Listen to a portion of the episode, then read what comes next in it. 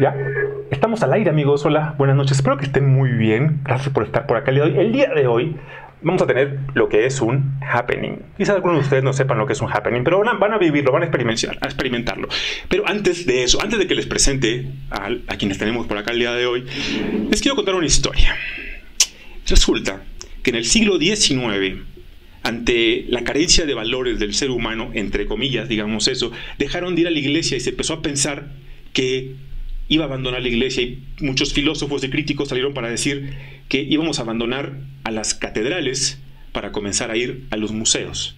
Que el desahogo que iba a tener el ser humano de, ese espacio que, que, estaba dejando la religión, porque ya no creíamos en la religión, ya no creíamos en la fe, iba a ser ocupado por los museos, Dejemos que el arte nos sane, era lo que decían. Este dolor que traigo aquí dentro, quizá lo manifiesto con esta pintura, quizá lo manifiesto con esta canción. Y con esta canción con la que tú te puedes identificar del dolor que yo traigo, del dolor que tú traes, podemos hacer algo. Es como trabajo un poquito. Entonces, es decir, sí, dejemos, dejemos que el arte se convierta en lo que nos sana. Hablo del siglo 19. Obviamente que estos críticos fracasaron en su predicción. ¿Por qué? Porque estamos en el año 2020 y si tú vas el día de hoy a un museo y le dices al encargado del museo, oye, fíjate que estoy muy deprimido o tengo ansiedad, ¿qué pabellón del museo me recomiendas para poder sanar esto que traigo adentro de mi ser? ¿Qué parte me recomiendas? Lo más seguro es que el encargado del museo llame al psiquiátrico para que te lleven, si bien te va, o te corra a chingar a tu madre.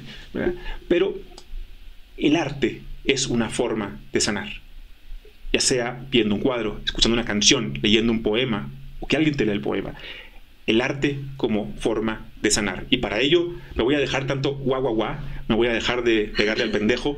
Y vamos un poquito al lado activo del infinito con un par de amigos por acá, Penny Pacheco y Héctor Rodríguez. Penny, antes de primero las damas, Penny, qué honor tenerte por acá. Al contrario, yo me siento muy feliz de estar aquí con ustedes y me está gustando mucho. Ah. Esa introducción me encantó, oye. Ah, sí, gracias. Fue un happening. Muy bien. Completo. me gustan los happenings. Encantado, Charlie, encantado. Qué temazo, ¿eh? Qué temazo. Jodorowsky decía que arte que no sana no es arte. ¿Y por qué estamos tú y yo aquí? Penny es artista.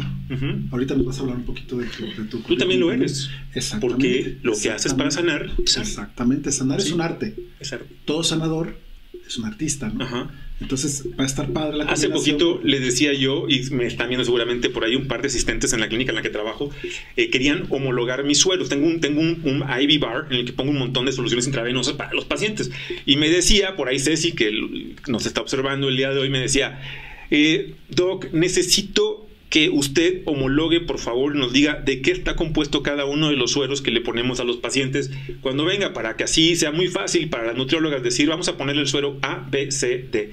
Y le, respondí un poquito pegándole a la mamada, la verdad, y un poquito hablando del, del supraconsciente, y le dije, lo siento, Ceci, pero no te puedo decir eso. Me dice, ¿por qué no? Le digo, porque yo lo hago, lo que hago lo hago espontáneo, es un happening, es así nada más. y, no es igual con fulano que con perengano, que con sultano, que con el de la esquina, con, todos es diferente. Entonces, que tú me pidas que homologue, me quieres meter en una cárcel. Claro no me metas en una cárcel porque soy bastante libre. Ojo, ¿eh? las respuestas espontáneas normalmente están dirigidas por el subconsciente. Sí. Así es de que está hablando tu alma y el poder más grande que es la mente subconsciente.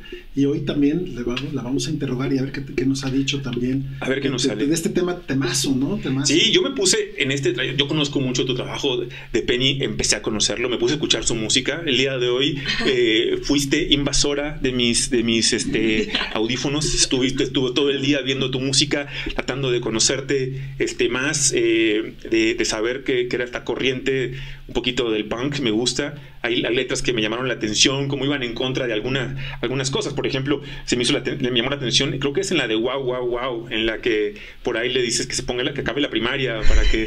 No me acuerdo. Yo pensé que te había llamado la atención por otra cosa. que acaba la primaria, no me acuerdo cómo es. termina la primaria para que saques para comer. Exacto. Sí, y, y, se contrapone con la narrativa de We don't need no education de Pink Floyd, ¿no? Porque nos encanta usar himnos constantemente en la historia y es como que esta, no requerimos educación. Y es, ¿y qué tal que ve termino la primera para que saques para comer. Sí, ¿qué tal? Emblemático. sí, sí, ¿no? Sí, sí. Pues te digo, temazo, este, decidimos ser un artista porque tenemos que tener también ese punto de vista, ¿no? Desde el arte. El arte que no sana, repito, no, eh, no es arte. ¿no? Si buscamos la definición de arte, es todo lo que hace un hombre para representar una situación de forma estética, basándose en la naturaleza y en las herramientas que pueda tener, ¿no? Eso sería la definición de arte así muy, muy global. Realmente nosotros, en, nuestro, el ramo tuyo y mío, Carlos, que es la sanación, este, pues tenemos protocolos bien identificados, hay, hay toda una, una metodología, ¿no? Pero el arte, el arte sana, ¿no? El arte, eh, yo, yo mm, he ido a ver una obra de teatro y he salido este, catárquico, ¿no?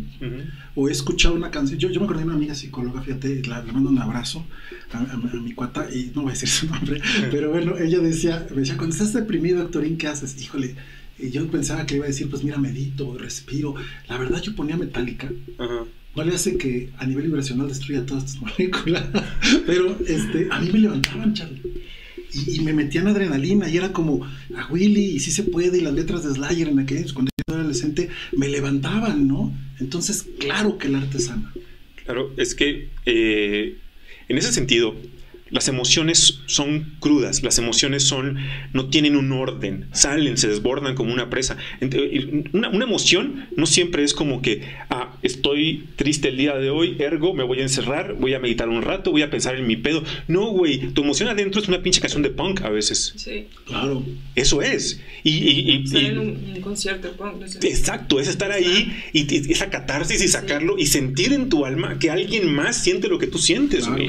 Y que alguien más dice dice, vete a la verga con esa pasión con la cual tú tienes ganas de decirlo, o pendejo, como lo, dices en tu canción también por ahí. O sea, las emociones son eso, no, siempre son así de A, B, C, D. Esto, esto es, es, mucho más, es mucho más que eso. Ahí es por eso que la, un cuadro, a lo mejor eh, tú ves, eh, hay, un, hay un cuadro de, creo que es de Monet, que son los espárragos, que está así nada más, muy ordenadito, muy bonito.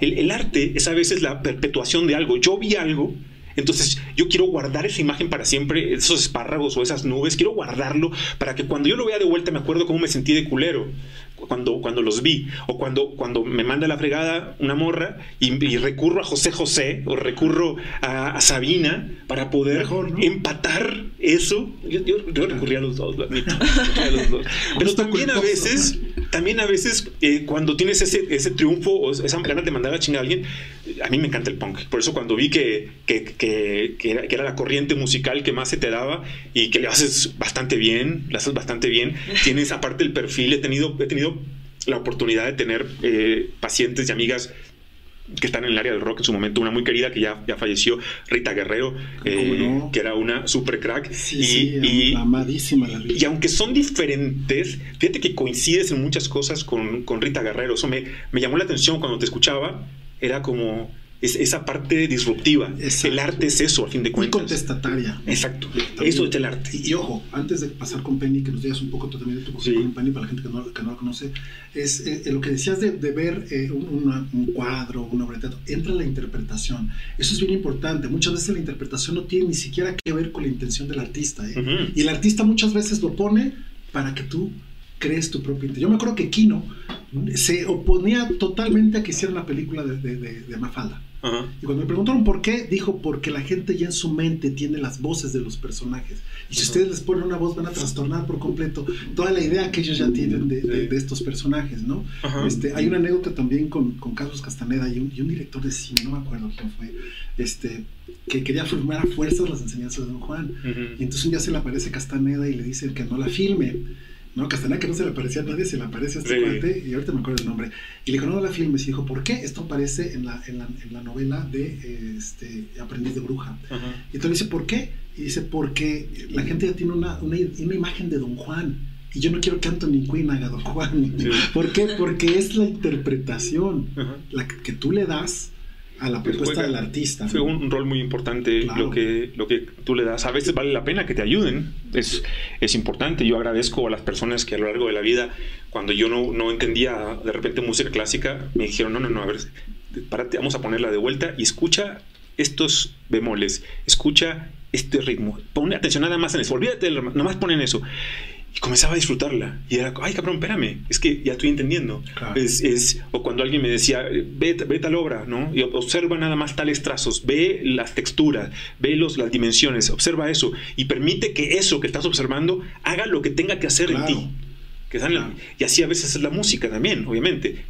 Ya nos contarás. Pero la música tiene que ver mucho con eso. Es, por supuesto. ¿por qué, ¿Por qué a mí, cómo van ciertos acordes, ciertos tonos, van y me estimulan tal o cual chakra? Porque a fin de cuentas somos, somos campos energéticos. Totalmente. Y, la música tiene frecuencia. Sí, y llega y te estimula. Y dices tú, güey, no sé por qué cada que escucho esto me, me provoca esta, esta, esta cuestión, ¿no? Es una canción triste, pero, pero me gusta, sí, porque a veces también hay que regodearnos en esa tristeza o en ese emputamiento o en esas ganas de decirle al mundo, no te, no te quiero, güey, no, no, quiero estar aquí.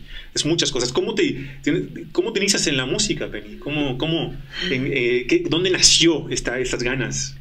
Y no solo en la música, Penny, ¿eh? sí. también en el arte. La actuación, la, danza. Oh, claro, es, es curioso, justo justo la historia de cómo me inició en la música tiene que, todo que ver con, pues, con, la actuación, como dices, ¿no?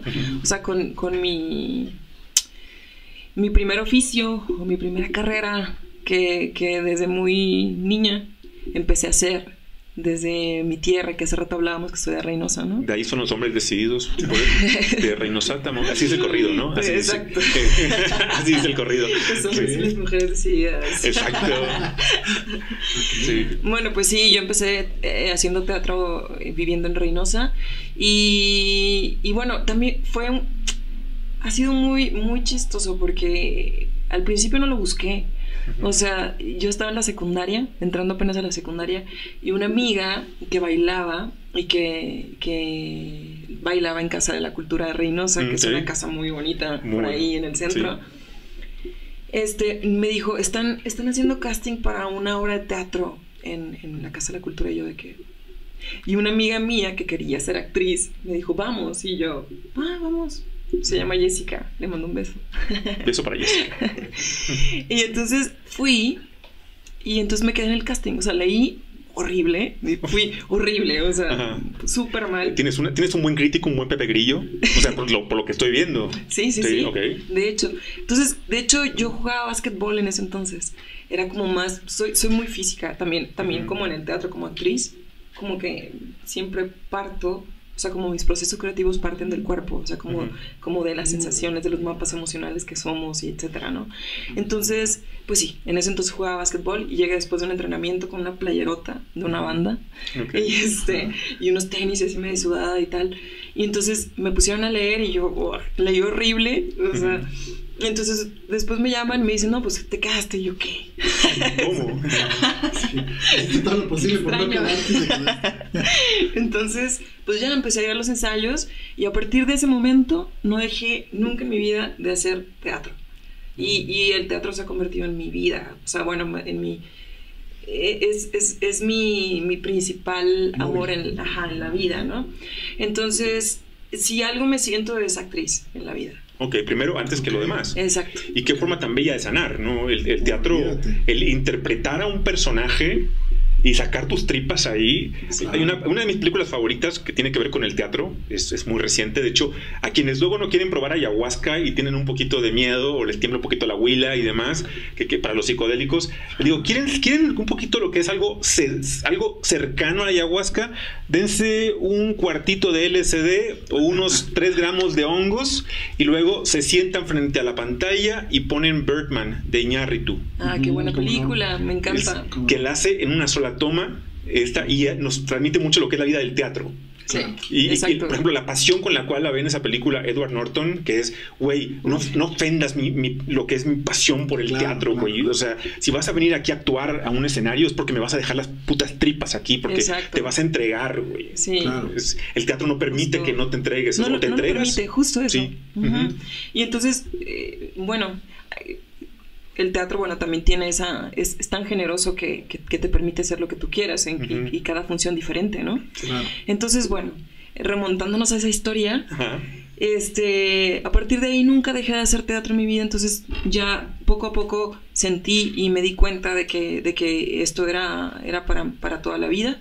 Y de pronto decidí que quería estudiar esto también y de pronto la música, que es de lo que vamos a hablar ahorita, este, me sorprendió justo en la, eh, en la cancha de los Pumas.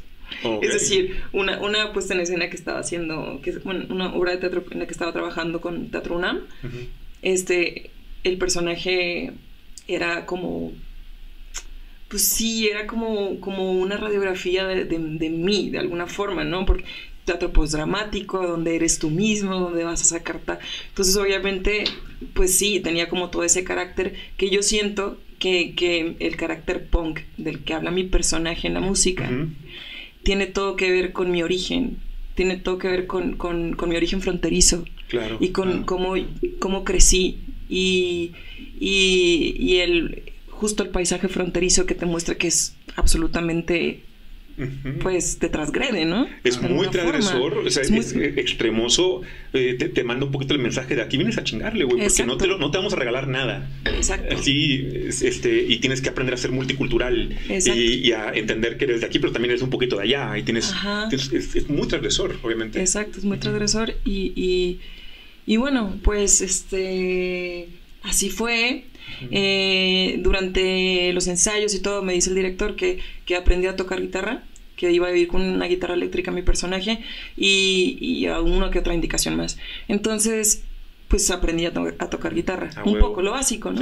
Lo básico. Y después me pidió justo que desaprendiera de alguna forma, mejor como que me, casara con el instrumento de otra manera. Entonces que le, que le encontrara en el cuerpo de la guitarra, viéndolo como desde otra, como, pues, como un arte objeto y buscarle esos sonidos que, te, que, que, que, me provocaran mis textos en escena. Entonces, la guitarra y yo éramos dos personajes en uno, ¿no? Era como una extensión de mí. Y de hecho también mi personaje tenía un corazón artificial, porque hablaba el texto de una asesina. De una el principio de la obra, la obra de teatro abría con, con la historia de un oso y una asesina que se hacían amigos y se hacían amantes y se iban a un viaje de carretera. Entonces, esta, la asesina lo que pasaba es que necesitaba un corazón, un corazón, trasplante de corazón, porque su corazón estaba podrido por ser malvada y asesina, Entonces, el oso polar era un oso que había crecido en cautiverio. Y entonces, este, pues tenía un corazón puro y tal. Entonces le ponen el corazón del oso polar a la asesina que pagó por ello, ¿no? Entonces el corazón le quedaba tan grande, metafóricamente también hablando, que se me salía del pecho. Y hablaba de una asesina, una mujer flaca, de, con, el pecho deformado y tal. Entonces, este, al, al oso le ponían un corazón artificial, que metafóricamente era el teatro. Wow. Sí. Entonces, este, qué buena obra, ¿eh? Sí, qué buena obra. se llama El lado B de la materia. Y, bueno, total, eh, yo narraba esa historia al principio y llevaba mi corazón artificial que además latía con, con, cada guitarrazo. Órale. Exacto. Y entonces así abría la obra y a partir de ese personaje es, fue el momento en que creé mi, mi personaje en la música. Y bueno, en ese entonces convivía mucho con ahora un gran amigo que se llama Saleb Cetra, que también es de la frontera, y que me motivó de alguna forma a entrar, a entrar al mundo de la música. Yo, yo, la verdad es que no tenía pensado, o sea, ni si no me había pasado por aquí, pero lo que sí tengo como una virtud, que soy una persona muy, eh, que le gusta mucho improvisar, por eso te decía que me gustaban mucho los happenings. Sí, Entonces, es hermoso. Voy por ahí, voy por ahí por la vida dejándome llevar casi, casi no planeo nada, ¿no? O sea, casi no tengo nada en la vida y casi no lo planeo nada. Pues, casi no planeo nada. y entonces este, justo me decía, pues vamos a hacer una canción, vamos a hacer canciones. Y yo, pues vamos a hacer canciones. Entonces me decía, tú di pendejadas. Y yo, bueno, ¿qué voy a decir pendejadas? Y ya, y entonces de pronto la primera canción que surgió fue Pendejo. Por lo mismo, ¿no? en el, bajo la premisa de vamos a decir pendejadas. Yo, siempre digo que soy una ametralladora de decir mamadas, pero, Exacto. pero este, porque la dejo fluir. Entonces, y escuché pendejo y es un poquito ahí, es también, pues, Exacto. vamos a dejar que fluya esto, ¿no? Ajá. Puede ser vista como tú quieras. Tú escribes tus canciones obviamente. Sí, ahora sí. El primer disco, te digo que me sorprendió. O sea, la música me sorprendió y yo estaba todavía, te digo, haciendo esa temporada de teatro y, me creía más actriz que nada y no, no me la creía que podía hacer algo en la música, la neta, te lo digo. Pero, y entonces tengo de mi primer disco rolas de Jaime López y rolas de Salud Cetra. Entonces, ya a partir de ahí, obviamente, como, como todo tipo de arte lo vas conociendo, lo vas haciendo tuyo. Y fui escribiendo mis, mis, mis propias canciones. Y, y, claro, se fue notando la diferencia también, ¿no? Un poco, porque pues sí, tengo una manera, cada quien tiene una manera de decir las cosas diferente. Claro, y son, vienen más de tus, entrañas, pero también las que son de otros las haces tuyas, obviamente. Las conviertes, les pones tu, una actriz. tu ADN. Ajá. Entonces, eh, mucha gente por ahí que le que, que, agradezco, que les gustaba mucho mi trabajo, que les gusta mucho mi trabajo como actriz, que me habían visto, me decían, como es una lástima que dejes, ya sabes, así el, el, drama, este, el teatro, de ser actriz. Y yo, es que, ¿cuándo lo he dejado? Claro, no, lo estoy dejando. Yo, soy, sigo siendo una actriz en la música. O sea, soy una performer, soy una actriz, pues, o sea. Entonces, justo interpreto esas canciones que no son mías y después las que son mías también las interpreto y, y, construyo historias que no tienen a veces nada que ver conmigo. De hecho, mi forma de escribir Mm, yo me cuesta mucho trabajo hablar de, mis, de mí. O sea, más bien como que parto de, de otros, otras fuentes de inspiración, ¿no? Como de o películas o algún cuadro, o sea, arte plásticos, artistas plásticos o de fotografía o de cualquier tipo de, de arte, pero que no, no, tiene tanto que ver con mi interior y después ya lo voy conectando con mi interior también. Pero parto como de esto, creación de personajes otra vez. O sea, sigo creando personajes, pero escribiéndolos. Entonces, bueno, esa fue la forma en que la música me sorprendió y que además me recibió con los brazos súper abiertos, ha sido muy generosa conmigo la música. muy generosa. Teatro, música, ¿de qué manera te han ayudado a sanar? obviamente te han ayudado a sanar. Pues Porque primero es en ti, antes de que tú transmitas algo a los demás. El, primero sucede adentro, ¿no? Pues para empezar, cada que, eh, por, ejemplo, cada ensayo es, una terapia. Claro. O sea, yo la verdad es que nunca he ido al psicólogo y, tal vez por ahí... No recomiendo. no, ni yo, porque me perdí todo. no, cada quien, cada quien. Sí, nunca, pero, pero creo que las personas que nos dedicamos a, a la creación tenemos esas herramientas, justo, como para, para sanarte. Y, y, como no hay nadie más que nos conozca más que nosotros mismos, o sea, mejor que nosotros mismos, pues sé de qué manera puedo hacerlo. Y con cada proceso creativo es diferente, ¿no? O sea, digamos como ponerme a dibujar, que también me gusta, o sea, no, no, es que es, hago muchas cosas y, tal vez no soy profesional en ninguna. O bueno, a lo mejor sí en No tienes por qué serlo. ya lo sé. el arte no es sectorial, ¿no? El arte no es sectorial. Este, digo, vamos, de ser actriz no eres artista, ¿no? Exacto. Entonces, por ejemplo, cuando me pongo a dibujar es como una meditación activa, ¿no? Sí, completamente. Entonces me pongo a dibujar y pongo la música que, quiero y, y tomo el vino que quiero o tomo lo que quiero, ¿no? Ajá, y, entonces ya, te vas y de cuando menos acuerdas han pasado tres horas y que has estado en paz, ¿no? Que has estado como, ay, te vas a dormir a gusto. Y así, o cuando estás en un ensayo y, y te enfrentas a un personaje que tiene que que sacarlo todo, que darlo todo de alguna forma, de pronto terminas drenado, pero no de alguna mala manera, porque también tienes tus técnicas, ¿no? O sea, no te puede, o sea, no, pues sí, no te puedes, o, más bien no es conveniente que, que, que, te drenes, o sea, digamos como persona, personalmente, o que termines hecho garras, sino más bien que, que sepas que la técnica la aprendas a utilizar de una forma en que que te ayude como, como ser humano, ¿no? Que estés ahí, que lo disfrutes y que lo des todo y que te, y que te ayude para, para sanar, como lo decimos ahora, pero después vuelves a, vuelves a ti. Y entonces después vuelves más equilibrado. Estar brincando siempre. Yo, mucho de lo que le digo a la gente que invito acá, a ustedes no, porque no voy a decir aquí, pero a la mayoría cuando vienen se los digo, les digo, hey, güey, este, antes de que entremos a la cabina, sí, eh, el personaje se queda afuera. Claro. Y me dicen, ¿cómo? Digo, sí, eh, acá quiero a ti.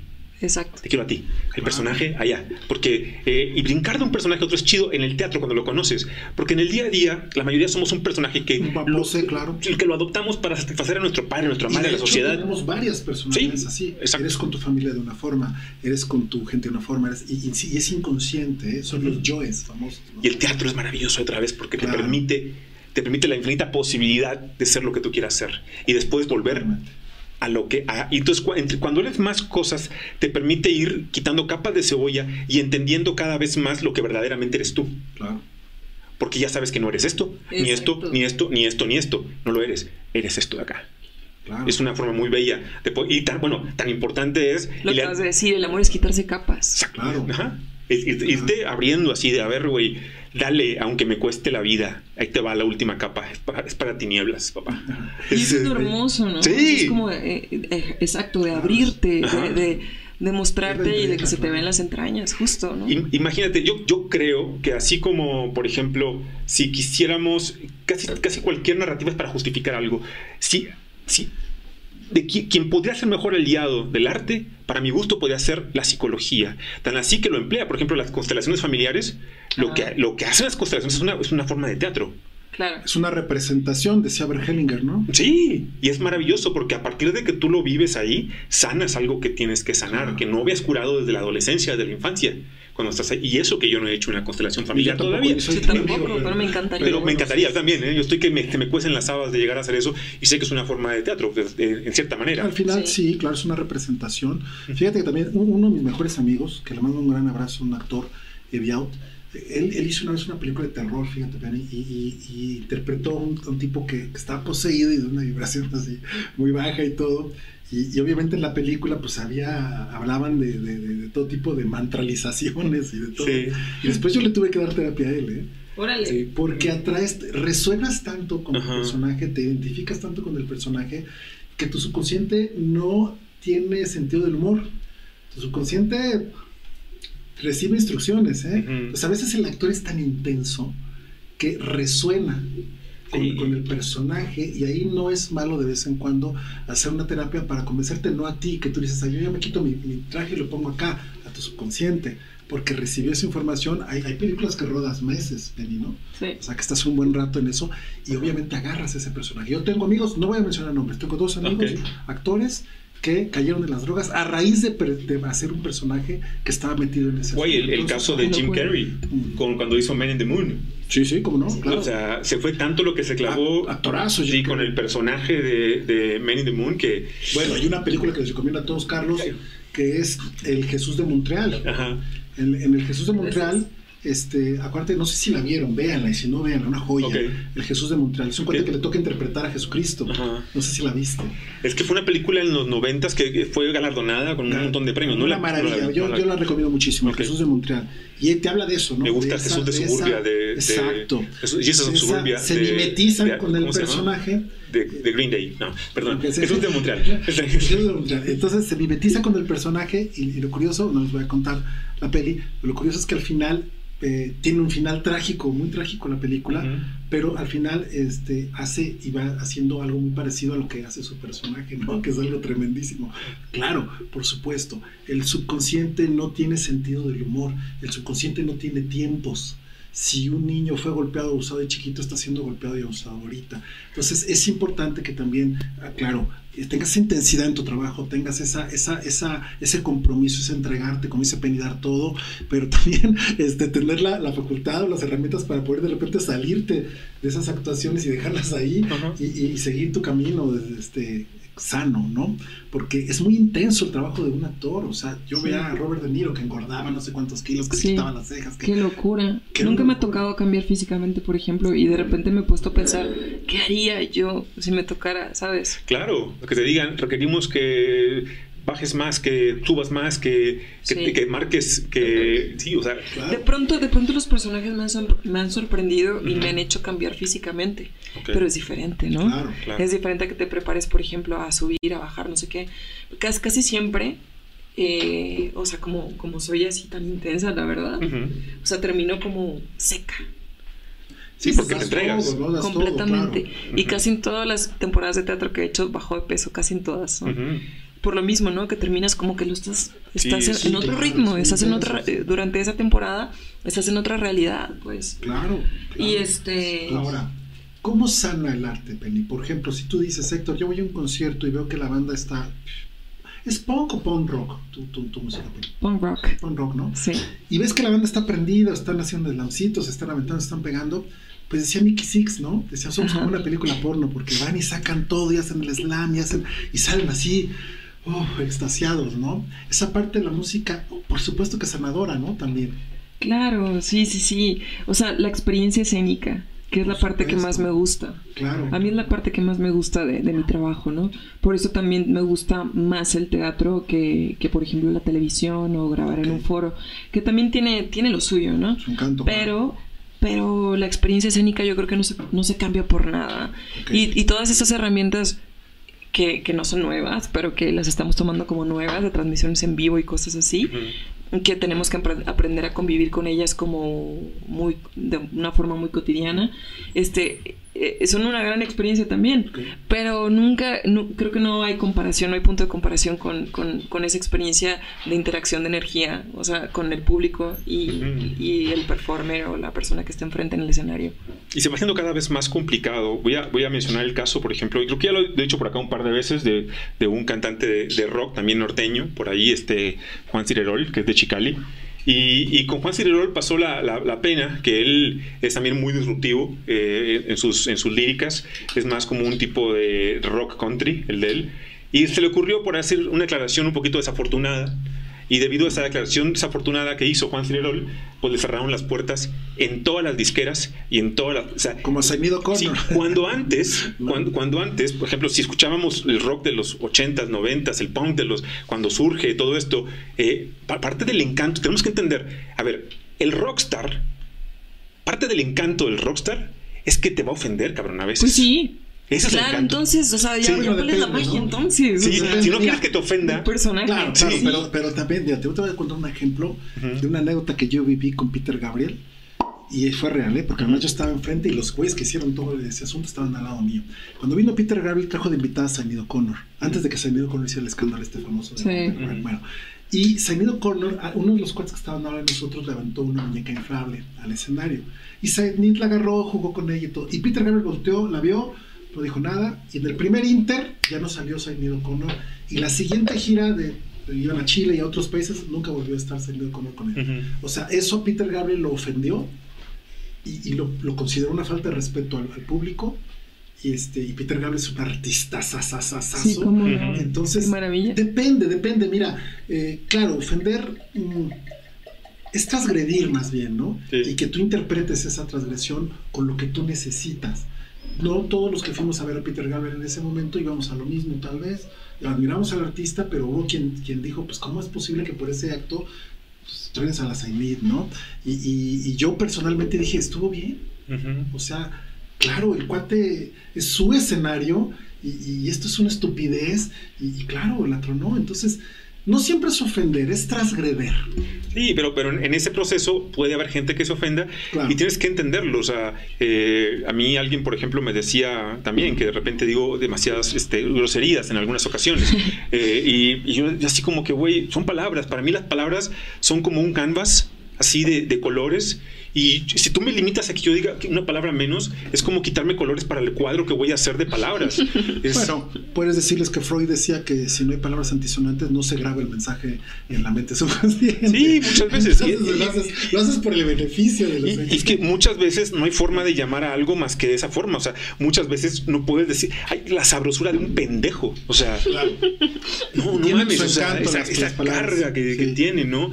Eh, esa es la, cuestión. Y, y iba mucho a ese lado mi pregunta de qué difícil se está volviendo el ser un artista en, los, en las épocas actuales, en, las épocas de la, de la censura, de, lo, de, lo, buenito, de lo políticamente correcto. Del buenismo. exacto, de que no queremos que vayan a ofenderse ciertas partes. Es, es, complicado. Es muy complicado. Pero a, la, par lo hace hermoso. También Freud decía, de, la, la a partir de que tú reprimes, se genera la flor del arte.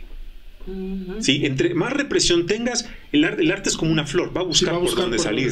Exacto. Sí, es como un río que no lo controlas. Y puedes prohibir lo que tú quieras, pero va a buscar. Yo antes era muy pesimista y solía decir, el rock murió.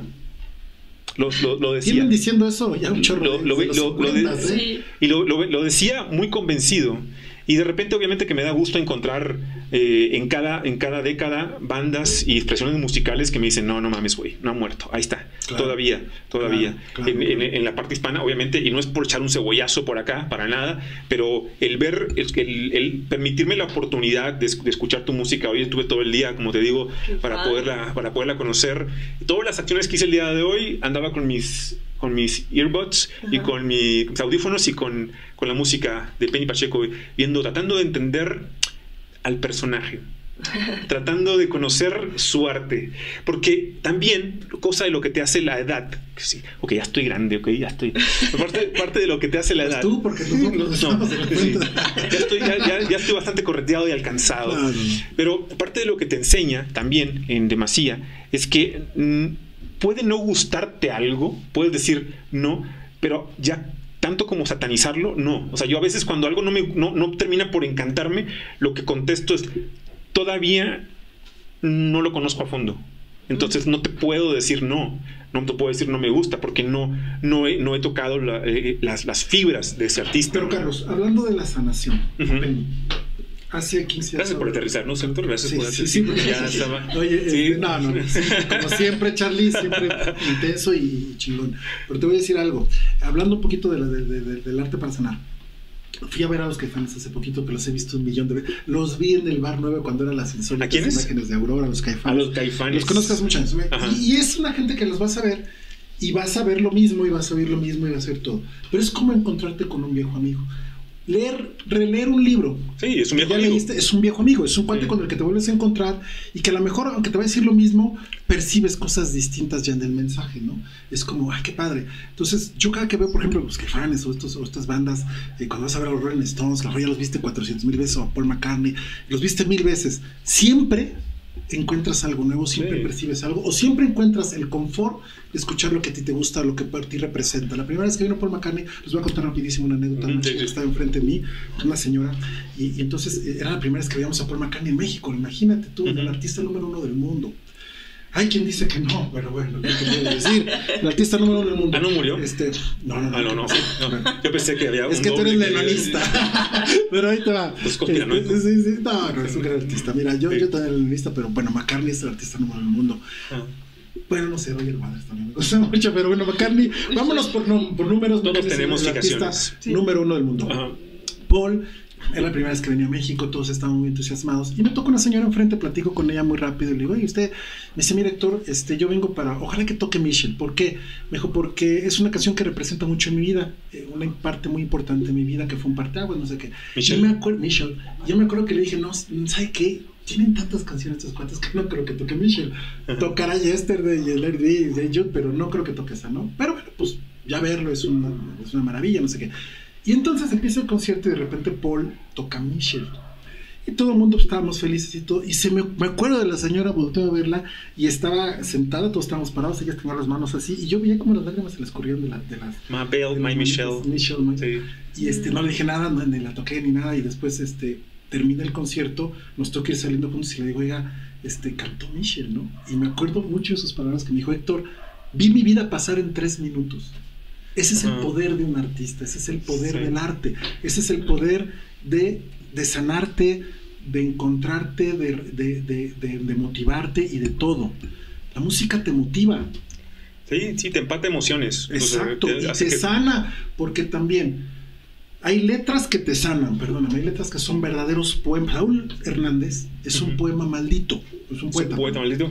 Es un poeta maldito porque no es un poeta reconocido por su poesía. Escucha las letras, no todas, pero escucha muchas de las letras de Saúl. Es un poeta maldito es un poeta no reconocido, es un súper poeta. a mí me sana. Yo, admito que parte, parte de lo que a mí me ayudó a, llevar una adolescencia decente en México, porque cuando, cuando yo, bueno, comillas, eso sí está bastante discutible.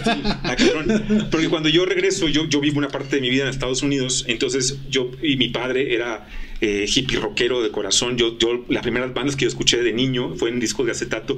Escuché a los Herman Hermits, eh, pues sí, o sea, a, Queen, eh, a, los Rolling Stones, por mi padre. Entonces, yo, la única idea que yo tenía de la música era en inglés. No tenía, yo no, no, en mi, en mi imaginario no había posibilidades de, de, de rock en español. No había ni siquiera, ni siquiera un asomo. Por ahí, en, en, mi, en, la, adolescencia, surgen dos cosas importantes para mí, para yo poder creer un poquito en el rock en español. Uno es Spinetta, con Pescado Rabioso de Argentina. Sí, sí, cómo no. Y eh, cuando viene ya después Soda Stereo y despuésito eh, Saúl Hernández. Y Saúl Hernández era una onda nacionalista, que hoy en día me admito que soy el menos nacionalista del mundo, al contrario, yo soy, estoy en contra de todo nacionalismo. Claro. Eh, y de todo patriotismo. para mí, patriotismo y nacionalismo es igual que una licuadora de dos velocidades, casi siempre. Este, no, no lo puedo ver. Pero, bueno, pero ojo, hay una observación antes de que continúes. Eh, qué importante será esto. El primer artista que le habló a los Rolling Stones, cuando vinieron los Rolling Stones por primera vez a México, les abrieron los caifanes. Y fíjate la frase de Saúl. Que, se encabronó el trino en su momento. Sí, claro, claro. Tal vez por le hubieran tocado al tri, tal vez por, por jerarquía, pero bueno, le abrieron los caifanes y, y chécate la frase de Saúl Hernández, ¿no? Dijo, doy paso a, lo, a los Rolling Stones, que es una banda que ha construido el soundtrack de nuestras vidas. Okay. Dime tú si la música no sana. No, sí, yo tengo, yo tengo, de hecho cuando doy pláticas a veces eh, pongo música de fondo porque es como si, muy parecido a como Wes Anderson lo pone en sus películas, de que pone un personaje en, por ejemplo, Viaje a Darjeeling y que antes de que el speech, agarra el celular, busca la canción, y pone la canción y ahora sí, es el speech. Porque, porque para lo que te voy a decir ahorita yo requiero ese soundtrack. No, Tarantino, ¿no? Que compraba discos por las películas por el puro soundtrack. sí, yo, yo, yo, hay etapas de mi vida que tengo soundtracks bien claros, o sea, y algunas hasta me da pena admitirlos. Mucha gente sabe, cuando tuve mi despertar sexual por ahí de los nueve años de edad, creo que, creo que, creo que sí, fue un poquito precoz, fue un poco precoz por ahí, y parte de, mi despertar tuvo que ver con esta canción, me acuerdo cómo, ¿quién la cantaba? Creo que era Marco Antonio Muñiz, en la de Sabes que te quiero como a nada en mi vida, que no mames, güey, se me paraba el pito bien cabrón, perdón, cuando escuchaba esa canción, pero bien cabrón, güey. Bueno, yo, yo a esos comentarios voy a decir algo que decía, que decía este ay, José Luis Cuevas cuando lo llevaron al primer museo en Nueva York y iba a exponer y vio que pusieron una obra de Dalí, él decía, es que el arte de Dalí es abyecto. Tus comentarios son un poquito abyectos. ¿Qué, canciones marcaron tu vida, Penny? Uy. Yo sé que está bien cabrón, güey, porque eres una persona muy musical. Pero así hago de pronto que pudieras decir en mi adolescencia, no te dé pena que digas Gloria Trevi. Yo no voy a decir nada. No Nadie te va a juzgar. Nadie te va a juzgar. Oye, pues Gloria Trevi tenía lo suyo. Claro que sí, a huevo. aparte que era paisana. Claro que tenía lo suyo. Era, o sea, norteña, bueno, Nuevo León, ¿no? Tenía un poquito de Tamaulipas y de, Monte, de Monterrey, ah, porque su padre es de Ciudad Victoria, ah, creo. Es de Ciudad Victoria y ella tiene, tiene raíces ahí. Órale. Del, del no, este, pero no creo que haya No, pues no, no, no, pero, pero, o sea, digamos como hace poco me puse a investigar un poco. O sea, como su la verdad es que estaba bien padre su personaje. Sí, es un personaje disruptivo en su época, en su momento. Su vestuario, la forma de pararse en el escenario, la forma rarísima de darles entrevistas. ¿Qué es que una cosa? Sí te, sí te, o sea, sí te casaba, sí te, sí te, sí te gustó en su momento, un poquito. Eh, ¿O qué tipo de música? ¿Tú qué, con cuál creciste tú? Pues la verdad, o sea, no sé, no sé, no sé si decirte con qué música crecí o con, qué música estoy creciendo, pues. Ok, ok, no, dale, dale, dale, por favor, ¿con qué música estás creciendo? Exacto, o sea, yo por ejemplo, de la infancia me acuerdo mucho de música que escuchaba mi papá. Porque mis hermanas y yo poníamos los discos de mi papá. Entonces era mucho los Beatles, era mucho rock en español en ese entonces. O sea, como que el, el rollo de, o sea, rock en español quiere decir rock and roll o algo así. O sea, como. Por ejemplo. ah, eso. es, uno de mis, de mis parientes, ahí medio más o menos lejano, es uno de los precursores, que es el buen Rodrigo, Rodrigo González. Entonces, seguramente escuchaste a Rodrigo. Rodrigo, Jaime López. Jaime López, sí. Todo eso. Entonces. Sí, pues digamos como la música que tenemos ahí al alcance era la música de mi papá y era la música que, poníamos y la que nos aprendíamos y la que nos poníamos a, hacer programas como, digamos, como eh, TV shows. Y nos, mi papá nos grababa. O sea, como que ya estamos listas y tal. Y entonces, y ya este, mi hermanita bailaba y yo hacía los comerciales y mi hermana Marcela nos dirigía. así, ¿no? Entonces, ya bueno, eso, fue como que música de la infancia, música crecí, pero digamos como después pasé por una etapa cuando estaba, cuando estaba muy clavada con el teatro independiente que hacíamos en Reynosa y tal, donde empecé a conocer todo este tipo de, personajes y de bandas como que, se han quedado para toda la vida, ¿no? Que son influencia en mi vida, que es David Bowie, que es Lou Reed, que es, este, es Iggy Pop, Patti Smith, todo eso, ¿no? como Sonic Youth. Y, y, y pues de pronto me, di cuenta que me gustan mucho los personajes. O sea, sigo siendo, otra vez hablamos de, la actriz que hay en mí, ¿no? Entonces, eh, más allá de las voces como súper privilegiadas y de que así como súper gritonas o gritones, me gusta más lo que, lo que dicen. Con su cuerpo, con su personaje y con las letras y con las canciones. Qué ejemplo de David Bowie, no mames. Exacto. Claro, claro. Ahora, fíjate, esa parte que dice Penny es bien interesante, ¿no? De la primera parte, la etapa primera de los papás, ¿no? Por ejemplo, yo, yo me acuerdo que mi papá, por ejemplo, le encantaba Javier Solís. Y hace poquito, y a mí me encantaba también. Y hace poquito, y, está, y cerrado y todo esto. Y un, y un día doy estaba dando un curso yo de emociones. Y entonces, este, no, pues que qué música no sé qué. Y la mayoría, pues te decían, los de mi edad, ustedes están más chavitos, pero bueno, decían, no, pues que no sé, pues fame o esto. Y el Javier Solís, yo me acuerdo que un día estaba comiendo con mi papá y dice, ay, Javier Solís, mira qué padre, están poniendo la canción de Sombras, ¿no? Y estaba yo comiendo y de repente escucho la letra, Carlos. Y Penny, quisiera abrir lentamente mis venas, mi sangre lenta verterte después, para poderte demostrar que más no puedo amar y entonces morir después. Dije, uy, la chingada. Y cancelé inmediatamente y dije, la chingada, ¿cuánto daño nos ha hecho esta pendejada? Ajá. Y créeme, ahorita que decías José José, ya sé que se van a ir encima. A ustedes dos también, a lo mejor. Pero para mí no hay nada más deprimente y no hay nada que nos haya hecho tanto daño. Pierdo, sufro, lloro, me muero, que la chingada, cabrón. O sea, yo escucho la letra de Pink Floyd y nada que ver. O sea, digo, ya sé que ya me para aquí, pero díganme si no también. Qué intensidad, ¿no? Súper intenso. ¿De quién? Pero dime. Intenso. José José? ¿Los ellos? Sí, no, o sea, eh, esas letras nos han perjudicado porque estamos mantralizando. Perdóname, perdónenme. Es que yo estoy en. Estoy Estamos mantralizando pura basura, cabrón. No todos. Perdóname, pero yo ahí sí difiero porque siento que las emociones a veces requieren. En este mundo, en este mundo tan jodido en el que estamos a veces, se vale sentirte de la chingada. Se vale sentirte que no mames ¿Por qué, ¿Por qué me mandó a volar esta morra? ¿Por qué me siento tan miserablemente mal? ¿Por qué no me dio una oportunidad? Y de repente encuentras a alguien que con una letra te hace que empates tu emoción y digas, no soy el único pendejo en este mundo que se siente así. Y escucha pero, no pero es que en, tus manos aprendí a beber agua. No mames, o sea, eso, eso es como... Ahí sí va a haber un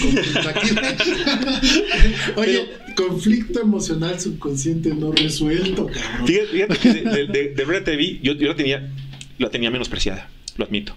No, hombre. La, tenía menospreciada. Es un gran personaje. Es un gran personaje. Y me tocó una cosa con. Eh, a mí me gusta escribir. Yo escribo poesía, eh, novela, ensayo, ah, un, poquito de todo eso. Y tengo mis propios critiquillos de India, que está aquí les mando mis. Y, y su obligación es neta decirme en qué la cago. O sea, no es, no es lisonjearme, no es darme cebollazos, no es decirme qué chingón, no, no. Es decirme, güey, no fuiste tú. Aquí no me. Y eso, eso es un critiquillo de India, verdaderamente. Es el que te va a ubicar.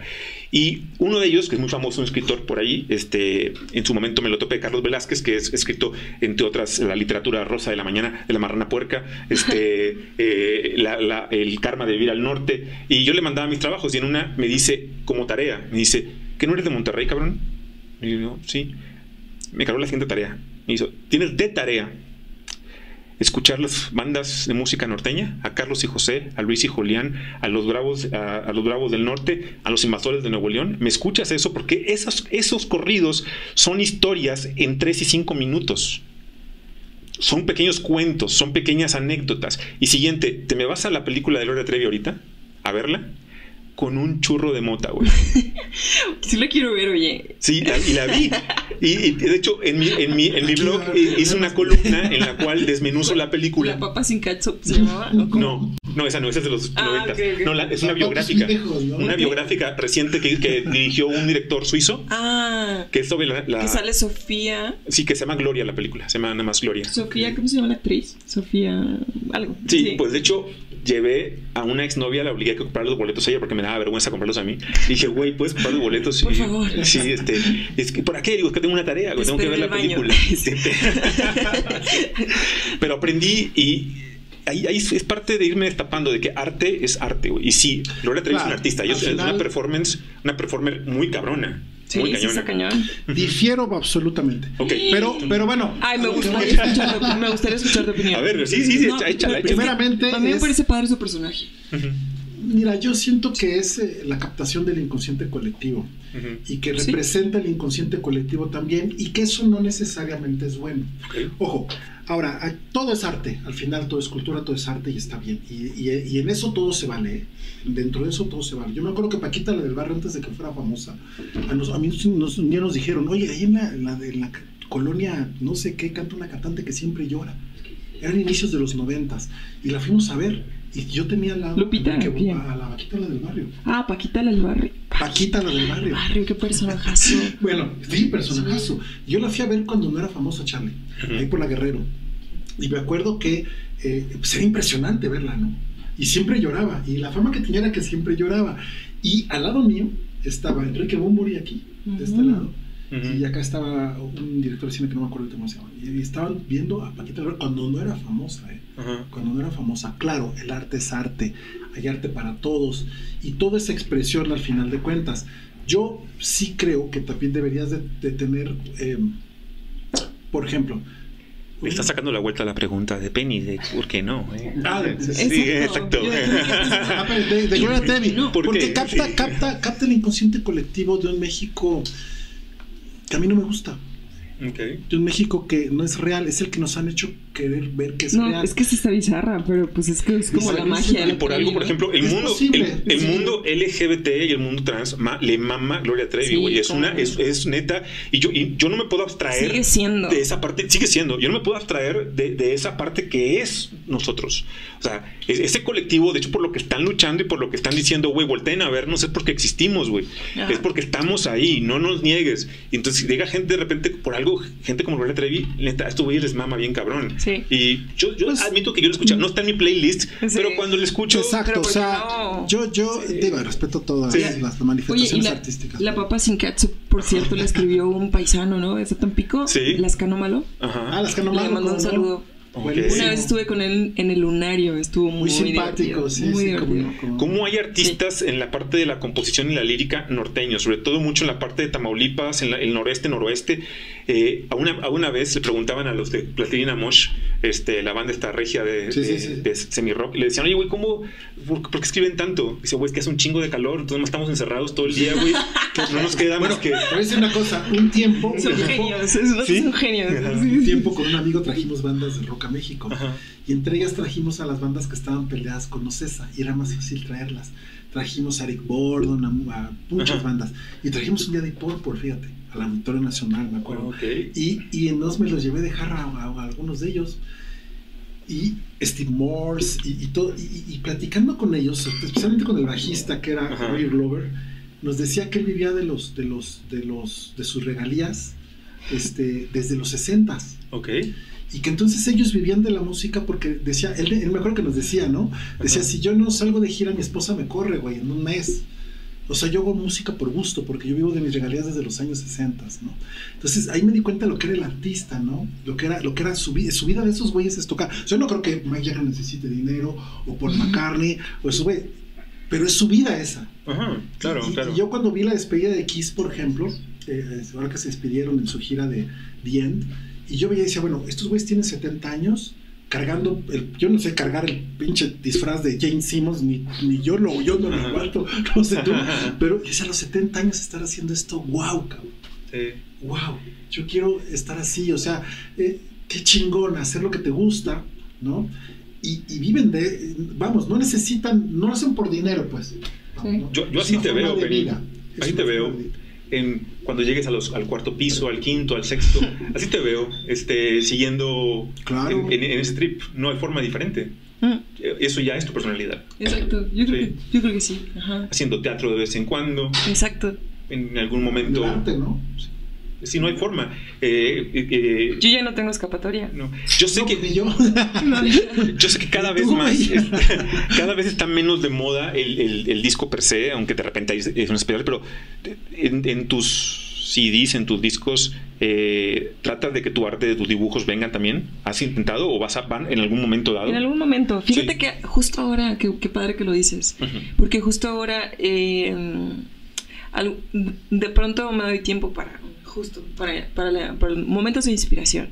Entonces vas por ahí a caminar sola, a descubrir lugares o a, o a escuchar qué te dice la vida. Claro. Y eh, en una de esas que estaba como por, por, por cierto lugar de, de, la colonia donde vivo, aquí en la Ciudad de México, la colonia Roma, este, me encontré con, con un chico que me dice, hay una exposición aquí si quieres pasar a verla. Y yo, sí, ahora paso, es que me senté a tomar mi café ahí, como las escaleras de esta casona. Entonces era una galería de arte ahora donde antes, hace como tres años, era una agencia de, casting. Entonces yo me acordé, dije, ay, aquí me voy a sentar tantito, como que el, calorcillo y no sé qué, iba a tomarme el café y el pan. Y de pronto me encontré con este chico que me invitó a pasar. Entonces ya pasé y vi la, eh, eh, exposición y había varios, varias salas, o sea, y era el montaje de Daniel Fonseca, que es un artista, la verdad es que no sé ni siquiera dónde es, probablemente es de la Ciudad de México, pero ahora mismo está viviendo en Querétaro este, me encontré con muchas coincidencias con, con, el arte también que yo quería expresar en ese momento. en, este caso con mis letras. Con una, con una canción que se llama Fuego, de, una banda, de un proyecto nuevo que tengo que se llama Penny Nacional. Penny Nacional. Porque en la música, o sea, estoy entre Penny Pacheco. ¿Y los androides qué onda? A los androides son, son, son los fans. Así se ah, pusieron. Lo que pasa es que el último sencillo que lancé, que fue en el 2019, este antes de la pandemia, eh, se llama androides. Entonces, ellos les gustó tanto que se pusieron los androides. los vi, los vi en las redes. y Les mandamos un saludo, por cierto, a los androides que son del club de, fan de fans de Penny, que están muy activos en redes, por cierto. Están muy activos y son un amor. Sí, sí Pero bueno, total, eh, vi el montaje de, de, Daniel Fonseca, la exposición, y decía tantas cosas como que tenían coincidencia con lo que yo estaba haciendo en ese momento con esa canción de Fuego, que ya la pueden escuchar en todas las plataformas digitales, que es del proyecto Penny Nacional. Ok. Este, de, pronto encontré códigos, tanto en su obra como en el el tipo de montaje que hizo, que dije, tengo que contactar a este artista. Claro. Entonces, hasta ahora, respondiendo a tu pregunta, no he puesto, por ejemplo, mis dibujos, no los he puesto ahí, pero, pero tiene todo mi concepto. Yo también soy publicista. O sea, eso, no es algo que a lo mejor mucha gente no sabe, pero también estudio publicidad. Wow. Entonces, este, la verdad es que todo lo que, lo que hago en mis proyectos artísticos, lo dirijo yo, tanto visualmente, creativamente, etcétera. Entonces, digamos como que ha sido una gran escuela. También, digamos, como una escuela profesional tener estos proyectos, porque ahí es como donde, donde, donde veo reflejado, porque nunca he trabajado, digamos, en una empresa como siendo publicista ni nada, pero lo veo. no, pero tienen un acercamiento al arte muy cabrón a los publicistas. De hecho, mi escritor favorito de todos los tiempos eh, para mí es el heredero de, de, Borges, es el más cabrón para mí, o sea, mi gusto personal es Rodolfo Enrique Fogwill.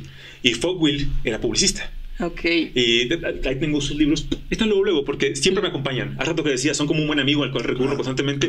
Puta, yo he leído Help a él de Rodolfo Enrique Fogwill. Si les digo que 20 veces me estoy quedando corto, probablemente que, lo he leído. O los encuentras cosas nuevas. O hay, uno que, hay una novela que te encantaría a ti, de Rodolfo, que te la recomiendo. Que a, lo mejor ya la liste, a lo mejor no. Pero tiene mucho que ver. Y se llama Mi chica punk. Órale es una novela de Rodolfo Enrique Fogwill que la escribe como en el año 70 y la novela inicia de una forma que es tan contundente que no puedes dejar de leerla. La primera página de la novela inicia así. Dice, en el año de 1968 le hice, un amor, le hice el amor a una chica punk. Decir que le hice el amor es un decir, porque el amor ya estaba hecho ahí y en el ambiente antes de que llegara ella y que llegáramos yo. Puta, cuando lees algo así de, fuerte en la narrativa inicial de una novela, dices, sí. hijo de puta, yo tengo que leer este cabrón. exacto, exacto. ¿Sabes? Una, me, recordaste, no sé por qué, también a Guillermo Fadanelli, que de eh, en un proceso de una obra de teatro que estaba haciendo en Reynosa, todavía cuando vivía en Reynosa, me lo prestó un gran amigo y director en ese entonces que se llama Arturo Honorio, se llama Clarisa ya tiene un muerto, que también me recordó a esta introducción que me diste. Clarisa ya tiene un muerto. oye, es que, a ver, los títulos de las obras claro. y el inicio tienen que, tienen que ser poderosos, cabrón. Lo que decías tú, las primeras, las primeras, ya sea el, prólogo o la primera frase. Yo me acuerdo que, por ejemplo, no sé, ¿quién te gusta? Mm, eh, García Márquez, ¿no? En su, en su novela biográfica, el primer párrafo decía, la vida no es la que uno vive, la vida es la que uno recuerda y cómo la recuerda para contarla. La novela se llama Vivir para contarla. Desde ahí te atrapa, ¿no? Claro. Fíjate que otra cosa que me encanta de tu trabajo musical y que lo pude ver en tus, en un poquito al inicio de tus videos, La mayoría las escuché, no vi los videos, la mayoría las, las escuché. Pero lo que en los dos, tres que puse por ahí, eh, rápido, eh, inicias con algo que aparentemente no tiene nada que ver con la canción y como que es como un video de otra cosa y de repente ya me brinca a lo que es. Esa, esa parte también me, me, gusta bastante de que eh, va a tener que ver lo que te estoy poniendo en el video. Tiene que ver. Claro, con lo que te voy a contar por acá. Claro. O, con, algo de mi vida. Sí, exacto, exacto, O sea, como, como por ejemplo, me imagino que. no sé, pero me imagino que te refieres al video de TikTok. Sí, sí, sí. Exacto. sí, sí, sí. Ese donde, donde al principio es una, un, pedazo de una película de Chanok. Ajá, exacto. Cuando vi ahí a, este. El, el, Secuba lo llama. ¿cómo, se, ¿Cómo se llamaba? Secuba lo llama. ¿El viejito? Sí. Secu. Secu. Ah, ok, sí. Y, y, que en esa, en esa parte que pusieron era Tintan. Ajá, sí, exacto. Sí, es muy importante. O sea, esta parte es, es indispensable. Eh, el, brincar de, Mi perro se llama Chanok. Chanok. Porque y, todos crecimos viendo Chanok, viendo la película de Chanok. no sé si crecimos, pero lo descubrimos en algún momento, ¿no? Sí, exacto. O sea, lo descubrimos en algún momento. Oye, muchas de sus películas grabaron ahí en la península de Yucateca cuando antes de que vinieran a pues a llenarla de, de, cosas. ¿no? A, a, este Chanok García, que es paciente mío, gran amigo, y le ahora su personaje. Pero nada más una peli, la, o sea, la primera versión de Chanok. es que, bueno. Es más el, el, el, el cómic. Ajá, y, y bueno pero también este personaje ¿no? Andrés García, que se peleaba con tiburones en Acapulco. Y de pronto los productores de la película lo vieron y dijeron, este, ¿qué onda con este güey guapísimo? Y, Ajá. Es nuestro Schwarzenegger antes de Schwarzenegger, nomás que no se agarraba balazos, se agarraba vergazos. No, no, tipazo. Sí, y dejan decirte unas historias que contó este cuate maravillosas. Claro, son iconos ya también de la cultura, de la neocultura, ¿no, Penny? Pues sí, totalmente. Y fíjate que es curioso porque cuando, por ejemplo, con mi perro, mi perro se llama Chanok. Y cuando la gente me pregunta porque es muy bonito, es un Shih Tzu. Entonces es muy llamativo, ¿no? Entonces, ay, ¿cómo se llama? Y así la princesa, yo, ¿no? se llama Chanok. Chanok, güey. No mames. Y, y, mucha gente dice, ah, claro, ¿no? O sea, como que, y generalmente es gente mayor, ¿no? O sea, que digamos como ese tipo de, de, la cultura del cómic mexicano, de los personajes, de los superhéroes mexicanos, no lo tenemos todos. No, no, no, Calimán. No está tan arraigado. Por ejemplo, Calimán aparece también en, en, mi, en mi rola de pendejo. Pero, pero no puedo negar y no le puedo quitar el crédito a Sale. Sí, sí, que lo de camión, sí. Exacto. Que sale, pues prácticamente, sale, sale escribir esa canción. Entonces, sale me enseñó mucho de esas cosas que, que, que, que, han sido influencia también para mi carrera artística. O sea, no lo puedo negar, pues. Aparte, ese, tipo de cómics y de, de películas y de como Chanok y Calimán tenían un trasfondo filosófico también chido. No nada más en el cómic, también en las películas. Representativo de la época, porque acuérdate que el arte tiene que ver mucho con el espíritu de la época. Yo me acuerdo que hay artistas que les han preguntado, es que ya no compones lo mismo. Pues yo no soy el mismo, güey. No puedo seguir hablando de lo mismo. No, pero es este, bonito hablar también de cosas que que investigas, o sea, me explico, es como, por ejemplo, también... también no tiene por qué pertenecer a tu cultura. Exacto, o sea, sale es un clavado, por ejemplo, de, de, de, de, esa como cultura así súper... Pues es muy geek. Sí, sí, sí. Lo que decíamos, ¿no? De un nerd, un clavado, un adicto a cierto aspecto. Y entonces conoce así de cómics mexicanos, de personajes extraños y tal. Entonces me enseñó todo este universo que de pronto cuando, cuando Julie, mi tía, que pues descanse, me, me, me dijo que si me, me, regalaba este perrito, o sea, me, lo, me lo daba tipo en adopción y tal, porque ella, ella tiene... ¡Ah, qué carga, qué suerte! Ajá, este, yo de pronto me estaba bañando un día y dije, ay, ya quiero a mi cachorro. Y después me acordé de las películas que me enseñaba Salep de, de Chanok, y, y, y entonces Seku le decía, cachorro, le decía a Chanok. dije, ah, pues claro, se llama Chanok. bueno, hay, hay, arte, hay arte. El, el, el, acento con el que lo decía cachorro, con cachorro. El, sí, con muy tintanesco, ¿no? Hay, hay, arte que es cierto, no es tan reconocido como ese arte urbano y todo, ¿no? Pero hay arte que es atemporal.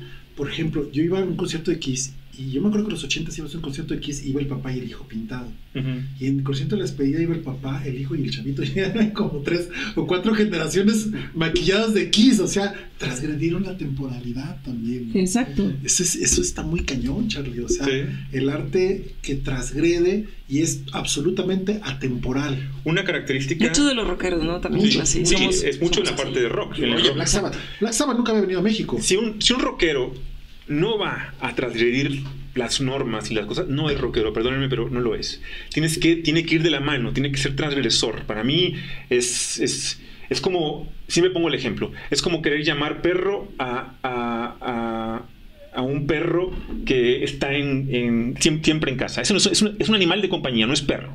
Para que sea perro, tiene que estar en la calle y ganarse el sustento todos los putos días en la calle. Ese es un perro. El de tu casa es un animal de compañía. Entonces, un rockero, o sea, el rock implica no nada más, no nada más es las líricas y los acordes, es una forma de vida. Claro. Exacto. Sí. Sí, es una, forma, de vida. Y el punk también. A mí me llamó mucho la atención Penny y Charlie cuando vino Black Sabbath porque Black Sabbath había venido, había venido eh, Heaven Angel y había venido Black Sabbath sin Ozzy. O sea, prácticamente eso no era Black Sabbath. Pero vinieron por primera vez en el 2013 con Ozzy Osbourne y, todo el equipo de Black Sabbath, ¿no? Bueno, faltó Bill Ward, pero trayendo al baterista de Nine Nails, que era una maravilla. El caso es que era la primera vez que veíamos a Black Sabbath como tal en México. Entonces era, era, y yo decía, vamos a estar ahí puro roquito, ¿no? este, o sea, Black Sabbath. Y llego al, al estadio y había puros chavitos. Y se sabían todas las rolas, ¿no? Eso para mí fue, wow. Claro. Hay esperanza. Hay esperanza todavía en la humanidad. sí, sí, sí. Claro que sí, totalmente. Ese es el arte, ¿no? Esa transmisión, esa temporalidad, esa fuerza, ¿no? Un chavito que a mí no me tocó Black Sabbath ni a ti, ni a, ni a, a ti no te tocó David Bowie realmente. Pues no, Porque pero, es justo como toda esta cultura que vamos buscando, o sea, vamos buscando como en el origen, de dónde viene todo esto, ¿no? Claro. Entonces es como lo interesante también, como la investigación personal que uno puede hacer.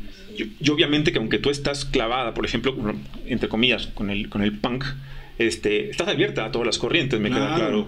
Porque por, también por tu, un poquito, la voz me recuerda bastante, eh, y, tu, lo que viene en el escenario, este, la osadía, muy parecida a la de Feist, por ejemplo. este, eh, un poquito como eh, toques como de Cat Power, cuando, cuando estás allí con esa... Cat Power es muy electrónica, es muy sensual en el micrófono. Entonces sí, está, está muy... Pero tú no eres eso porque tienes tu ADN muy propio. Claro. Es que, es que también yo creo que tiene que ver, siendo así súper honesta, y por qué no, ¿verdad? Es porque yo soy más actriz que cantante. Sí. Entonces no puedo cantar más que como yo canto. Claro. Entonces no, no puedo, digamos, como copiarme de nadie. Claro, pues. no, no, no. Más bien tengo que encontrar mi propia voz. Y para eso tuve que hacer una investigación muy personal y muy, o sea, también transgresora, también conmigo, ¿no? Con, con, con mi seguridad, con mi, un montón de cosas que hasta que llegué a escuchar mi propia voz en mis canciones. Entonces sí, covers no creo que pueda cantar o, pues pone que uno que otro que elija. Sí a veces pero más bien puedo cantar mis canciones. Sí pero las tuyas son las ideales no Exacto. entonces si dejemos si, si dejemos que los los hospitales si, si comprendemos el arte vamos a entender que un museo realmente es un hospital y que un concierto es un lugar de sanación masivo. Claro. Entonces, supongamos en este mundo de la suposición y utópico, yo llego contigo, Penny, y te digo, Penny, fíjate que me siento de la chucha, me siento muy mal, estoy deprimido. ¿Qué canción me recetarías para, para esta depresión? O para esta ansiedad. Moonish Daydream, David Bowie. David Bowie. ¿Y, o y, tuya? No, tuya, tuya. ¿A mía? Sí. Ay, yo así recomendando. Sí. qué, bueno la de Bowie, apunto luego. One Side. Este, mía. Mmm, yo creo que Inocente y Banal podría ser una buena canción. Okay.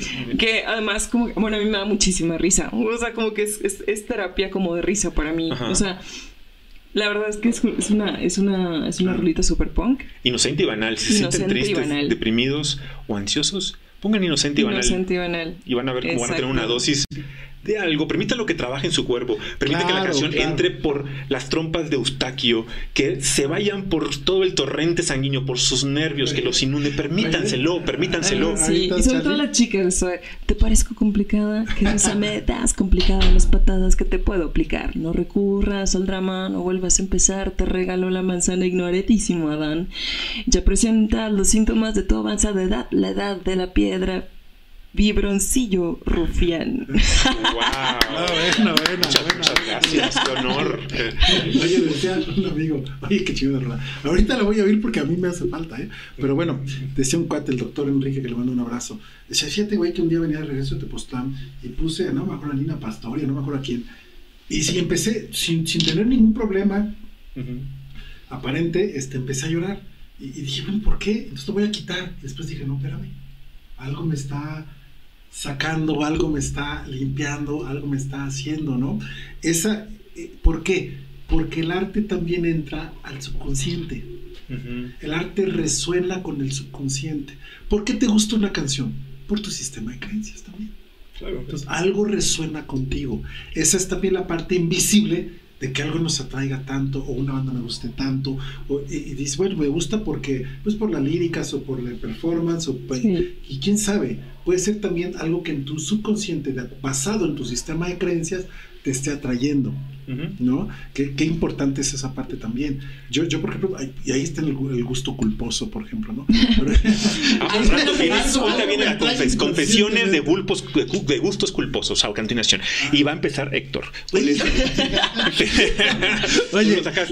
hace, poco, hace poco, una amiga que le manda un besote, lindísima chica, este, no sé si andaba medio no sé qué, me manda una canción de un grupo norteño. Ajá. Y, yo dije, pues está echando una mejor. Entonces eh, dije, nada, pues qué hueva, porque son bien escandalosos y, pero, pero puse la letra, ¿no? O sea, dije, ¿por qué me la mandó? A ver, entonces escuchó la letra, no me acuerdo cómo se llama la letra, pero la letra dije, wow, mira, sencilla, coloquial, directa y sin ningún tipo de tapujo. Una, Sin ningún tipo un de grupo norteño. Un grupo norteño. y glamorosa. y sigue siendo glamorosa. y glamorosa. No, ¿Quién, será? ¿Quién será? Te voy a, te voy a, ahorita me acuerdo. Ahorita me acuerdo. Okay, okay. Pero, pero, lo que, gusto culposo, ¿por qué? Porque después de que la puse, eh, dije, wow, la letra. Entonces la repetía, la repetía, la repetía. Y ¿sabes qué me encantó? Eh, que no tenía ningún tipo de maquillaje. No tenía, no estaba disfrazada de poesía, no estaba disfrazada de profundidad, no estaba disfrazada de nada era así me sentí, así me hiciste sentir. Y, estaba muy directa. Entonces dije, wow, estos güeyes. Después de escuchar las otras ya no me gustaron, pero esa canción, dije, wow. Gusto culposo, ¿quién se conocían esos güeyes? Ahorita se los busco. Oye, no, pero pues tenemos que saber cómo se llama. Ahorita la busco. Ahorita la busca, la busca. Porque vamos a, gusto culposo de, Penny. Gusto, culposo de Penny. por ahí. Fíjate que tengo un montón. O sea, la verdad. Pero últimamente, y porque acabo de regresar de mi casa de Reynosa, este, estuvimos ahí celebrando el cumpleaños de mi, de mi sobrinita, la única que tenemos, que se llama Abril. O, Abril, qué bonito digamos como entre nosotros Pichi, la Pichi. Resultó súper fiestera. Entonces ponía mucho una canción que dije, ah, vale, qué onda. Y es viejita, ¿no? Pero de que a la Rosalía, con altura. A la Rosalía. Entonces, a partir de Pichi me encanta, oye. A la Rosalía. Con altura. Ah, ¿Es como de qué género? ¿Es, es como reggaetón? ¿Esto es, como, pues como reggaetón, ¿no? Ok, sí, me suena que sí. Porque el, la, la, nota me hace muy, muy familiarizada. La he visto en algún TikTok, la he visto por ahí en algo. Sí, sí, Entonces, sí. La Rosalía. la Rosalía. Es como Tangana también, creo que tiene muy buenas, o sea, como en este género que la, la, neta no lo sigo. O sea, la verdad no me gusta. No, no, tampoco. No me gusta, no me gusta, pero Tangana y Rosalía que son españoles los dos, gitano, gitanazos, tienen mucho lo suyo, porque aparte, bueno, si es el ritmo y lo que quieras, pero eh, lo que tienen, el discurso es diferente. Entonces, sí te lo puedo recomendar. Sí, les, gira más la ardilla. Muchísimo más. Entonces vamos, voy a, voy a escucharlos. Todas tus recomendaciones, Penny, después de haber escuchado lo que tú me recomiendes, vamos a ponerlo por acá. a ver, gusto culposo, Carlos. Ah, la chingada, cabrón. Este. Ok, esto que voy a decir me debería dar mucha pena y creo que nomás lo ha visto producción. Nada más producción lo ha visto. a la cámara para que... Para que, te, para que te desnudes ante el mundo y... Ok. A veces cuando ganan los rayados del Monterrey. ya eso es un gusto culposo muy cabrón, ¿eh? A veces. Mi papá le va a los rayados. Ah, huevo, tu papá sí sabe. Sí, sí, sí. Señor, señor, usted sabe de fútbol. Y ahora que regresó Víctor Manuel Bucetich, vamos por todas las canicas. Eso sí. Este, y cuando gana rayados, a veces pongo a Panda Ay, no. sí, no, bueno. Es porque Pepe Madero es rayado. Conflicto emocional subconsciente no resuelto. y admito que hasta las bailo. Tengo mi micrófono ahí y hago el performance de Pepe Madero con el. No manches. Qué hago performance de Pepe Madero completo en los karaoke. Lo, pero es, este, y no, no está en mi playlist. Pero admito que cuando nadie me ve, cuando nadie me ve pongo a Panda. Puede ser o no ser. ya, güey, ya enseñé los calzones, eh, completitos. ¿¿Otro? Ya, ya dijo. La Rosalía con La Rosalía. Ah, bueno, pero sí, otro puede no, pero... Ese no está está tan bueno. La Rosalía, yo. Sí, ese no está tan. O sea. ¿Qué otro gusto? A ver, un gusto culposo. A ver, tú primero. Fíjate que te, voy a decir otro, otro gusto culposo. Yo, honestamente. Los gustos culposos sanan. Sí, claro. Uy, hoy, a gusto se siente. Fue culposo durante muchos años. Fue culposo durante muchos años. Hoy para nada es culposo. Pero yo me acuerdo que yo era el principal enemigo del rock urbano.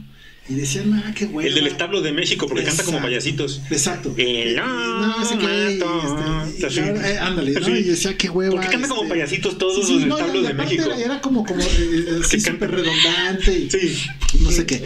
Entonces, una amiga un día me dice, oye, güey, voy a estar. Me invitaron a, a, al aniversario de, del Iran Roll, que me besote a, a estos cuates, especialmente a Toño, y decía, este, y dije, güey, a mí esa música la neta no me late, es que voy a tocar, me invitaron a tocar la guitarra, es que, dije, no, no, pues no fui, era, iba a ser el Metropolitan y me acuerdo que no fui, fue antes de la pandemia. Ok, no fui. Este, y un día esta pasa el concierto, yo no fui, y un día esta chica sube el video a sus redes. Y, y tocan, toca una canción ella con ellos en, la lira y no sé qué, preciosa que se llama Barco a Venus barco no sé qué. Barco azul, perdón. Barco azul. Barco, a Venus, me suena. No, barco a Venus era de, de Mecano. Este es, es, barco azul. Okay. Mecano, qué bueno. Y escucho la rola. Buenísimo, Y digo, wow, cabrón.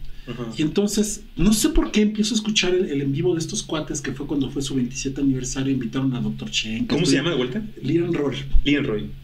Invitaron, eh, eh, su concierto fue del 27 aniversario. a, nuestra, a nuestra coproductora Emil le mama. Luego, luego, luego. No, pues sí sabe. Pero yo fui, el enemigo público número uno del rock urbano años, ¿eh? Digo, el tri a lo mejor ahí en, el, en, la, en la, última carcajada, la combancha, casi el mejor antro de México. Y de repente ya sabes, uno dice, está bien. Pero yo sí fue como, como, nah, Bueno, pues déjame decirte que me reencontré con ellos 20 años después. Y ese concierto, que tuvieron varios invitados, de hecho estuvo, te digo, Shenka, estuvo, este, bueno, tuvieron varios, estuvo esta chica, la que era cantante de las ultrasónicas. Eh, Jessie, Jessie Bulbo. Jessie Bulbo. No, estuvo Jessie Bulbo. Esta era otra chica, la de Hot Dog, ¿cómo se llama? María Barracuda. María Barracuda. Ah, estuvieron un de invitados. ¡Guau, cabrón! Dije, guau. Y en la pandemia dan un concierto. Entonces le digo a dos amigas que aparte eran medio fifís, digo, yo quiero ir a verlos estos güeyes y, nos toca el número Nesa, ¿no? Porque tocaron en un salón en esa. ¡Wow!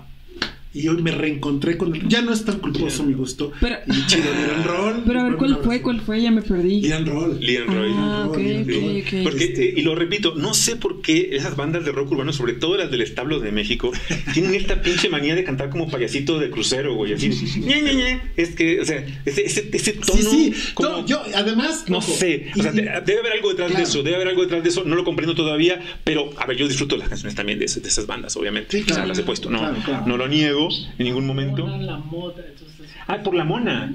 Es por la ah, mona. Pues cómo no. nuestro productor, nuestro productor como se las, ha, se las ha vivido en el Londres una buena parte de su vida. No, y, pero a ver. Y como las buenas aves que nomás mancharon su plumaje, pero luego se lo limpiaron una punta de lengüetazos. sigue por acá. Como el ave fénix resurgió de las cenizas. Resurge de las cenizas. No. Mira, este, te voy a decir algo. Para mí era un gusto culposo, hoy ya no lo es. Me reencontré con esa parte, le, le entendí la esencia Vi que eran guerrerazos porque llevan, llevan no sé cuántos años. Yo me acuerdo de Norte que estaba chavito. O sea, grupos como Rata Blanca yo los oí en la secundaria, ¿no? Y, ahora, siguen dando lata ahí. que ahora es, es, muy útil cuando quieres correr a la gente de la fiesta. Pones a Rata Blanca y se van todos a la verga, generalmente. No, bueno, si tú a la está chingón, pues Rata Blanca obviamente no, te gusta. Está chingón Rata Blanca. No, es un grupazo, güey. claro, no, no, no, no, no, no, me, no me confunda. No, no, no, ahora, ¿por qué será? A ver, Peli, ¿por qué a mí me pasa, por ejemplo, que Guns N' Roses, por ejemplo, que me encantaban los noventas, verlos en los noventas era todo un espectáculo. Hoy día no los sería ver ni de broma. Me sigue gustando su música, pero hoy día verlos para mí Penny es como ya no esto no es lo que yo. No, y aparte de. Slash, ver a todo el grupo ahí, la verdad. Y hay canciones para mí. Es más nostalgia, entonces, Charlie. Hay, yo de las canciones que son emblemáticas de mi vida, hay dos, tres de Guns N' Roses que mi vida no tiene, no, no, no tiene explicación. November Rain. Sí, entre ellas, o sea. Eh, tiene un chingo. Hay, hay una que para mí es como. Te voy a explicar cómo se llama esta. Se llama Es, de las más largas, dura como 7 a 9 minutos. En el disco eh, azul, ¿no? Eh, te meten las rolas más largas. Sí, es de las más largas, 7 a 9 minutos. Just for Illusion 2. Este, y, esa, esa canción específicamente es de las que más me mueve, eh, de, de, Axel Rose. Él era muy buen compositor también, aparte de un excelente cantante. Era un grupazo, déjame decirte. Era muy disruptivo. en los 90 sus canciones eran muy racistas y la gente no decía nada. La mayoría eran muy racistas. Y cuando, o sea, la, banda, como no sabía inglés, no entendía qué pedo, nomás, porque ahí entiendes la pureza del arte, que es, no me, me vale verga. ¿Qué dice? Lo que dice, esta, la música me está haciendo sentir. Algo me hace sentir la interpretación de este vato, ¿no? También bueno, pero ahí también hay partes donde ya, ya no resuena contigo, ¿no? Y yo hoy día, aunque amo su música y puedo seguir oyendo la música, no los iría a ver en vivo. Por ejemplo, Metallica. Metallica cuando grabó con Lady Gaga, dije, no los vuelvo a ver en mi pinche vida. Después grabaron con Rajeros y la chica. A ver, cabrón, amo a Metallica. Metallica para mí fue. híjole, e-, era liberador escuchar. Los primeros discos de Metallica son obras de arte, güey. Los primeros discos 5 de Metallica son obras de arte. Yo, yo decía, wow, Metallica. Después de ver toda esta basofia, dije, no vuelvo a ver Metallica, güey. Los amo, pero no vuelvo a ver a Metallica. Ay, chinguenas, güey. Han de estar re preocupados, güey. pero, güey. Déjate llevar. Ya no es, ya, no, qué huevo. O sea, no, no, no, no sé, güey. ¿Qué, qué, qué, qué se debe haber? Es, a ver, pues es un, es un, nudo por ahí. porque, no quiero. porque, así como el arte sana y los, los, los gustos son sanan, sanan, si algo nos provoca demasiado escosor, la pregunta nunca va dirigida allá, sino va dirigida acá. Siempre. Lo que te pica, te repica. Un poquito, pero es ¿por qué ¿por qué esto me molesta tanto? Sí, me caga, güey. Sí, sí, me queda claro. Y, qué chingón que lo manifiestes de esa manera tan, tan natural, qué chingón. Pero en el proceso meditativo es llevarlo al terreno de ¿por qué esta madre me causa tanto puto escosor en el alma? ¿Por qué no lo puedo tolerar? ¿Qué hay? ¿Qué veo ahí? ¿Qué, ¿Qué, es lo que veo mío que no me gusta en eso? Porque es tuyo, no es de ellos. Eso es claro, ¿eh? No lo sé, mira, a ver, escucho Master of Puppets y después veo que haces un dueto con. Yo ni conozco estos pendejos, pero que haces un dueto con no sé quién chingado. Cabrón, primero incoherencia total. Incoherencia total en el mensaje y en, todo. Y segundo, eh, mercantilismo absoluto, que no lo necesita Metallica, güey, por favor. Y tercero, no sé, una necesidad de seguir siendo aceptado. Cuando una banda con ese, de ese nivel no lo necesita. ¿Qué opinas tú, Pipen, como, como cantante?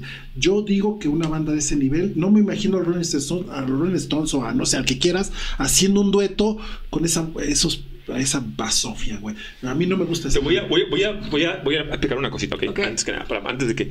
Eh, una de las novelas que a mí me encanta también muchísimo es El perfume. El perfume es una novela bellísima. Y parte de lo que me enseñó el perfume a mí es que a veces, para poder apreciar lo más hermoso de las cosas, tienes que aprender a oler caca y distinguir todos los matices de la caca para cuando te llega lo bello, entonces, puta, lo, entiendes. Y muchas veces de esas fusiones de las que tú hablas, dices, no puedes entenderlo. A lo mejor de ahí va a venir el, el clic, el gatillo creativo que le va a dar a Headfield, a, a, Lars, a cualquiera de ellos de Metallica, les va a dar la creación para la siguiente canción, para la siguiente obra. Nunca sabemos de dónde va a llegar. Porque... ¿O será, o será Charlie o Penny? ¿Será que también esos niveles eh, dices, pues necesito hacer algo distinto. Ya me cansó. Güey, en los últimos conciertos de Cerati, eh, eh, hay uno que da de los últimos en, Venezuela o en Colombia. El güey, la de cuando pasa el temblor, le empieza a cantar a ritmo de reggaetón. Y de hecho, hasta modifica la letra en un pedazo y dice: Despiértame cuando pase el reggaetón. No. Sí, y a ritmo de reggaetón. O sea, Soda Stereo tocando a ritmo de reggaetón. Y lo pueden, lo pueden buscar en. Sí. y, yo, y, yo, no soy fan de reggaetón, pero seguramente Cerati, que era un genio y le gustaba exponerse a todas las corrientes eh, habidas y por haber, eh, a lo mejor por ahí fue que dijo, algo O también la, la, química entre los. A lo mejor por eso se murió. Sabes, la, la química. Te voy a decir una anécdota de ellos. Una anécdota. Yo conocí a Soda Stereo la primera vez que vino a México y no tenían ni siquiera disco, ¿eh? Tocaron en el Magic Circus y no tenían ni disco. Y me invitó mi amigo Edgarín Chavarría, que le mando un abrazo, está en Cabo Mil, él, y no tenían disco, y los vi, excelente grupo. Desde que los veías, decías, tres cuates haciendo esto, wow, ¿eh? Sí. Soda Stereo tenía magia por todos lados. Yo los vi cuando se retiraron, hicieron su concierto de despedida. Fue nefasto. Ya se veía que se cagaban entre ellos, ya no se querían. Y, el concierto, no sé, no estuvo, no estuvo tan chido, estuvo, muy malo. Se vuelven a juntar, dan esta gira famosa, espectacular. Yo los vi, a los dos meses le dio el, derrame cerebral a Cerati, desgraciadamente. Pero cuando los vi en vivo en ese concierto que tocaron casi tres horas, fue wow, ¿no? Otra vez. Espectacular. Exacto, espectacular. ¿Qué será? ¿Qué tiene que ver la relación entre ellos? O sea, la química entre, entre los integrantes del Tiene que ser importante con tu banda, ¿no? Antes, antes de, que, de, que, de que me den su opinión los dos. Ringo Starr nunca fue un buen baterista, por ejemplo. Te voy a poner una anécdota. Ringo Starr, él no. No, de hecho hay evidencia que era, un crack. es más. Hay crack, hay evidencia que es un crack Ringo, ¿eh? Ringo. Espérame. sí. Ahí te va. Por si no lo saben, los discos de los Beatles los grabó Ginger Baker de la Crema. Ringo Starr es y sigue siendo malísimo. Pero era amigo. Okay. Bueno, Es que, hay que, es que primero a leer notas musicales. bueno, segunda cosa. Okay. Espérame, los discos de los Beatles los grabó Ginger Baker. Okay. Y Paul McCartney fue el primero que le dijo a, a John: si este güey sigue aquí, cabrón, yo me voy. Y, y Ringo y John le dijo: es mi amigo, güey. Y los Beatles eran amigos. No se queda este güey. Después mejoró mucho, ¿no? Ya los últimos discos bien. Pero los discos de los Beatles no los grabó él, los grabó Ginger Baker de The Cream. Bueno, no era tan buen baterista, pero tenía química con ellos, era un buen tipo, este, chingón, fue evolucionando, fue cambiando, y eran amigos, y era otro contexto. Es decir, los Beatles no, no pusieron un anuncio en el periódico para traer al mejor al baterista más chingón. Y al final de cuentas, un día hicieron en Inglaterra una encuesta para ver quién era el más, el más, eh, pues el más carismático de todos los Beatles y ganó Ringo. Entonces, bueno, también es importante, ¿no? Sí, yo, yo, por ahí he visto videos en los cuales el güey este, lo analizan porque su, forma de tocar la bataca tiene ciertas peculiaridades muy especiales y que era subestimado. Pero bueno, tú, yo te creo, yo te creo, Mario, porque, porque tienes un poquito más de, recorrido que yo. Eh, si tú tuvieras la elección. Estás más viejo. No, no, no, no, recorrido, recorrido. Estamos, somos, contemporáneos. Eh, si tú tuvieras la oportunidad, si bajara de los cielos a la Buda, Ram, Krishna, y te, dijera, Penny, te voy a dar la oportunidad de, ir a un concierto o tocar con este artista que ya no está más con nosotros. Uno, esa. Y siguiente, de actuar con una actriz, un actor que ya no está. O ser dirigida por ¿Qué escogerías tú, Penny? Bueno, de, cantar, con un artista que ya no está. Ajá. Es difícil. Hay muchas opciones. Bueno, hay varias opciones. No muchas, pero varias. Pero creo que elegiría a Lou Reed. ¡Wow! No mames, sí, está chingoncísimo, Blue Reed. Qué buena elección, güey. Te mamaste, te mamaste. Sí, está crack, crack, crack. Sí, este, digo, me, acuerdo del proyecto este de Lou Reed, de, tantas canciones de él, no mames. Este, de Heroin. Este, La Velvet Underground sí, la Velvet, referencia de casi todas las el disco de la banana. que existen. sí. Casi todas, ¿no? Bueno, y lo dicen. El mismo Bowie lo decía, ¿no? Lou Reed, güey, te mamaste. Eso sí es saber. Check a walk on the wild side. Ay, güey, sí, te mamaste, te mamaste. Sí, está chingoncísimo. Buena lección. Wow, mis respetos, Penny. Ya los tenías desde antes de estar acá. Por contrato social, por haberte escuchado. pero ahora están patentes así. Y entonces, ¿actuar con quién te gustaría actuar por ahí? Actuar, hijo. O ser dirigida por. Mm. Uy, uy, uy. Está cañón. Me encantaría salir en una película de Tarantino. Ah, huevo, ya, ya, güey. O sea, a ver, apaguen las luces. Se acabó el día de hoy. Es a, quien más he analizado los últimos 10 años de mi vida, no mames. No, pero Tarantino o también, ¿por qué no? La neta, del Almodóvar. Del Almodóvar, que claro. Que tiene una onda súper sí. punk también en su estilo, ¿no? Claro. Y de Iñárritu me encanta la poética de Iñárritu.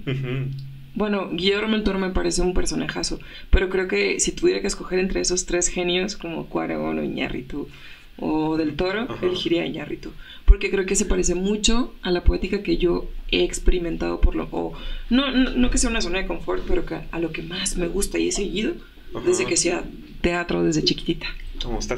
Qué elección. Me encanta cuando, otra vez, perdón, que la menciono una vez más, pero cuando, cuando, cuando inicia la película Birdman, eh, en medio de tamborilazos de jazz, y, como subtítulo de la película es este, la, la ya ves que hay una novela famosa que se llama La insoportable levedad del ser, de Milán Kundera, pero esta es la inesperada virtud de la ignorancia.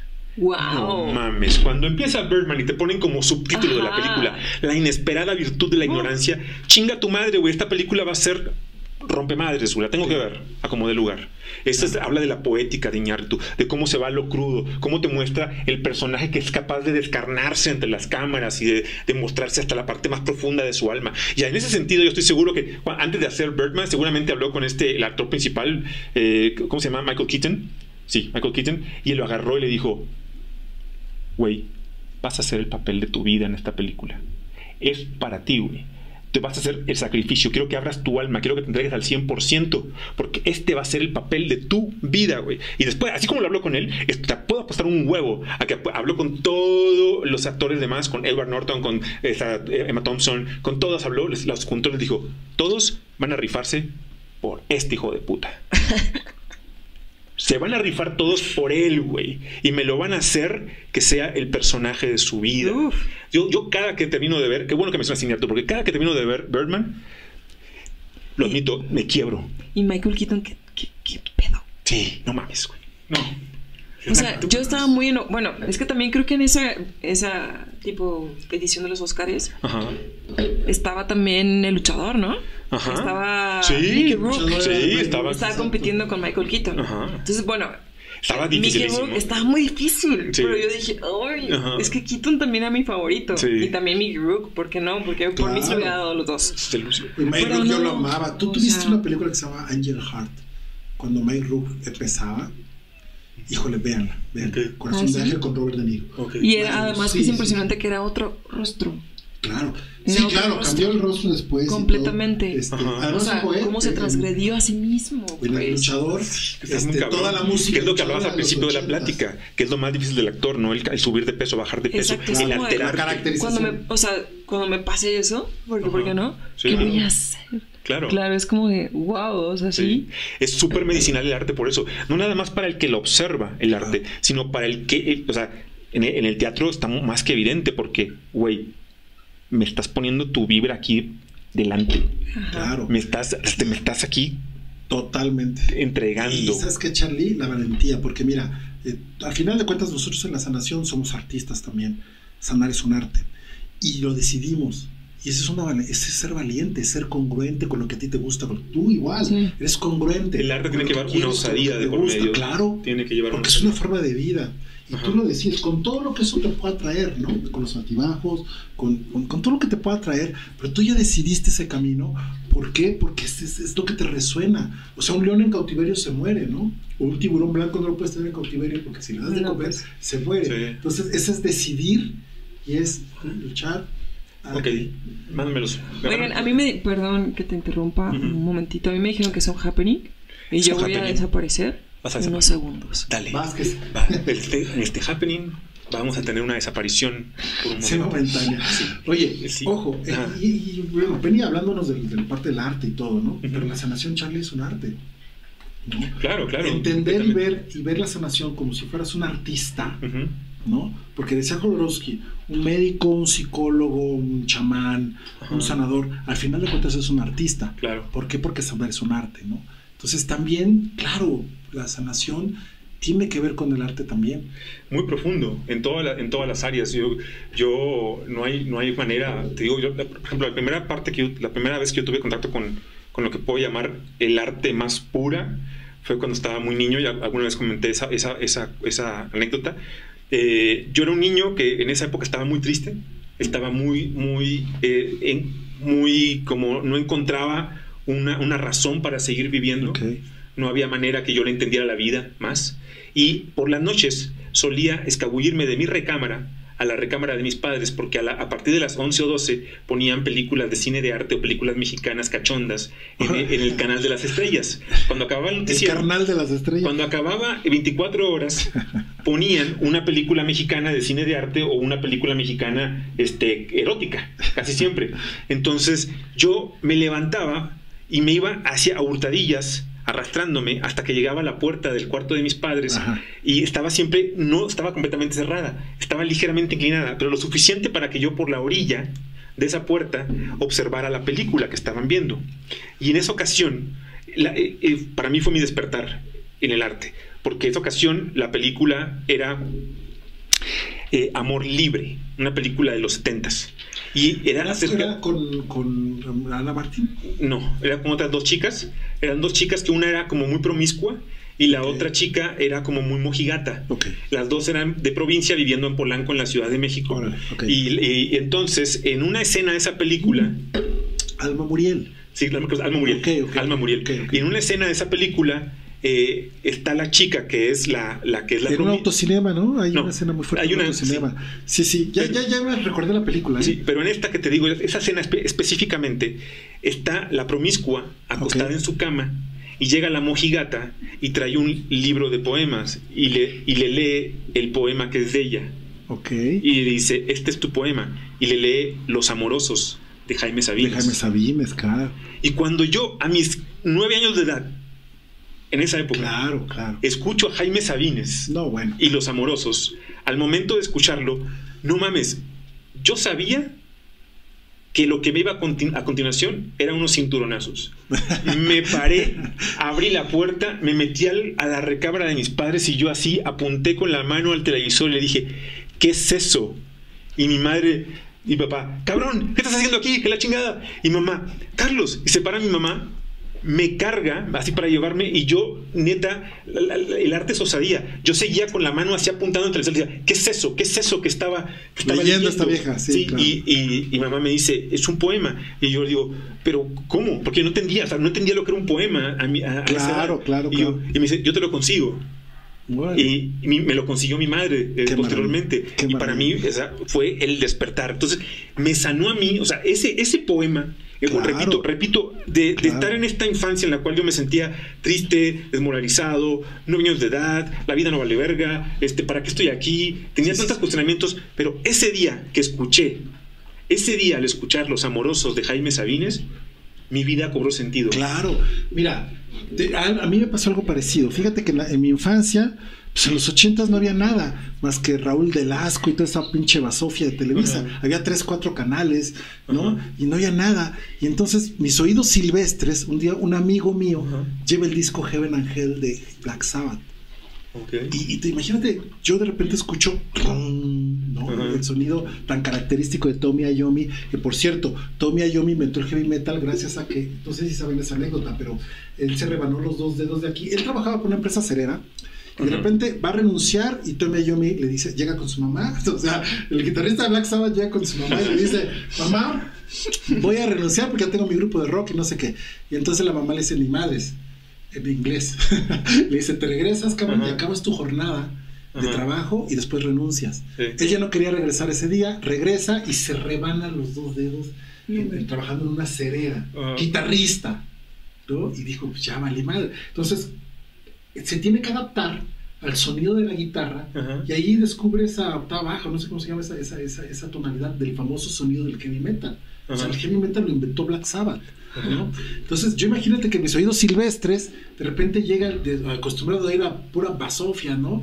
Y de repente, de, repente me ponen el disco de Heaven Angel, un amigo, y escucho el tron. Y mi vida cambió por completo. Hay un libro de Anne Rice de, que se llama Lestat en donde ella dice que el vampiro estaba, estaba este, en letargo, ¿no? Y de repente un grupo de rock agarró la casa vacía para entrar a ensayar y que los eh, despertaron al, vampiro que dijo, güey, qué chingón. Yo cuando me morí estaba el medievo y ahorita ya la electricidad tiene esas resonancias con la música. Sí, despertó al vampiro. Honestamente a mí me pasó algo parecido también con, con, con, la música de rock. Fueron los primeros en hablar de temas contestatarios, fueron los primeros en hablar de temas conspiranoicos. O sea, honestamente el rock me despertó un chingo de cosas, ¿no? Me pasó algo parecido contigo con la poesía. Sí, yo, yo cuando, la, cuando mi despertar en, en, el arte y en la vida, o sea, lo que le dio sentido a mi vida, le comentaba ahorita que fue precisamente la poesía. De hecho, para, para mí, en mi, en mi muy personal punto de vista, lo único que tenemos los humanos que nos puede dar en la categoría de inteligentes, para mí lo único es la poesía. Claro. Es, es, lo más fuerte porque la, la, la, infinita posibilidad de lo que, lo que encierran las palabras, la infinita posibilidad de una, una palabra, una connotación, unos ripios te puede llevar, a dónde te pueden llevar. Eso es la importancia de la poesía. Y eh, Héctor nos comentaba que él con Black Sabbath, algo en lo que el arte te ha salvado a ti la vida, te haya sanado te haya salvado en algún momento. A mí me salvó la poesía, a él lo salvó Black Sabbath. pues sí, la neta, sí. sí. Híjole, me acordé, antes, antes de contestar eso, me acordé de una frase justo de ese artista que me remonto a lo que decíamos hace rato Daniel Fonseca, que solo lo mencioné, y que, que justo le, le, hice la propuesta de colaborar para la portada de mi siguiente EP. Que, estoy, que tengo ahí para... Entonces, bueno. ¿Ya tienes el nombre y todo el siguiente? Todavía Sí, se llama Sí, creo que se llamará así. Bueno, sí, en este momento decido que se llama así. Oye, qué honor para neuronautas.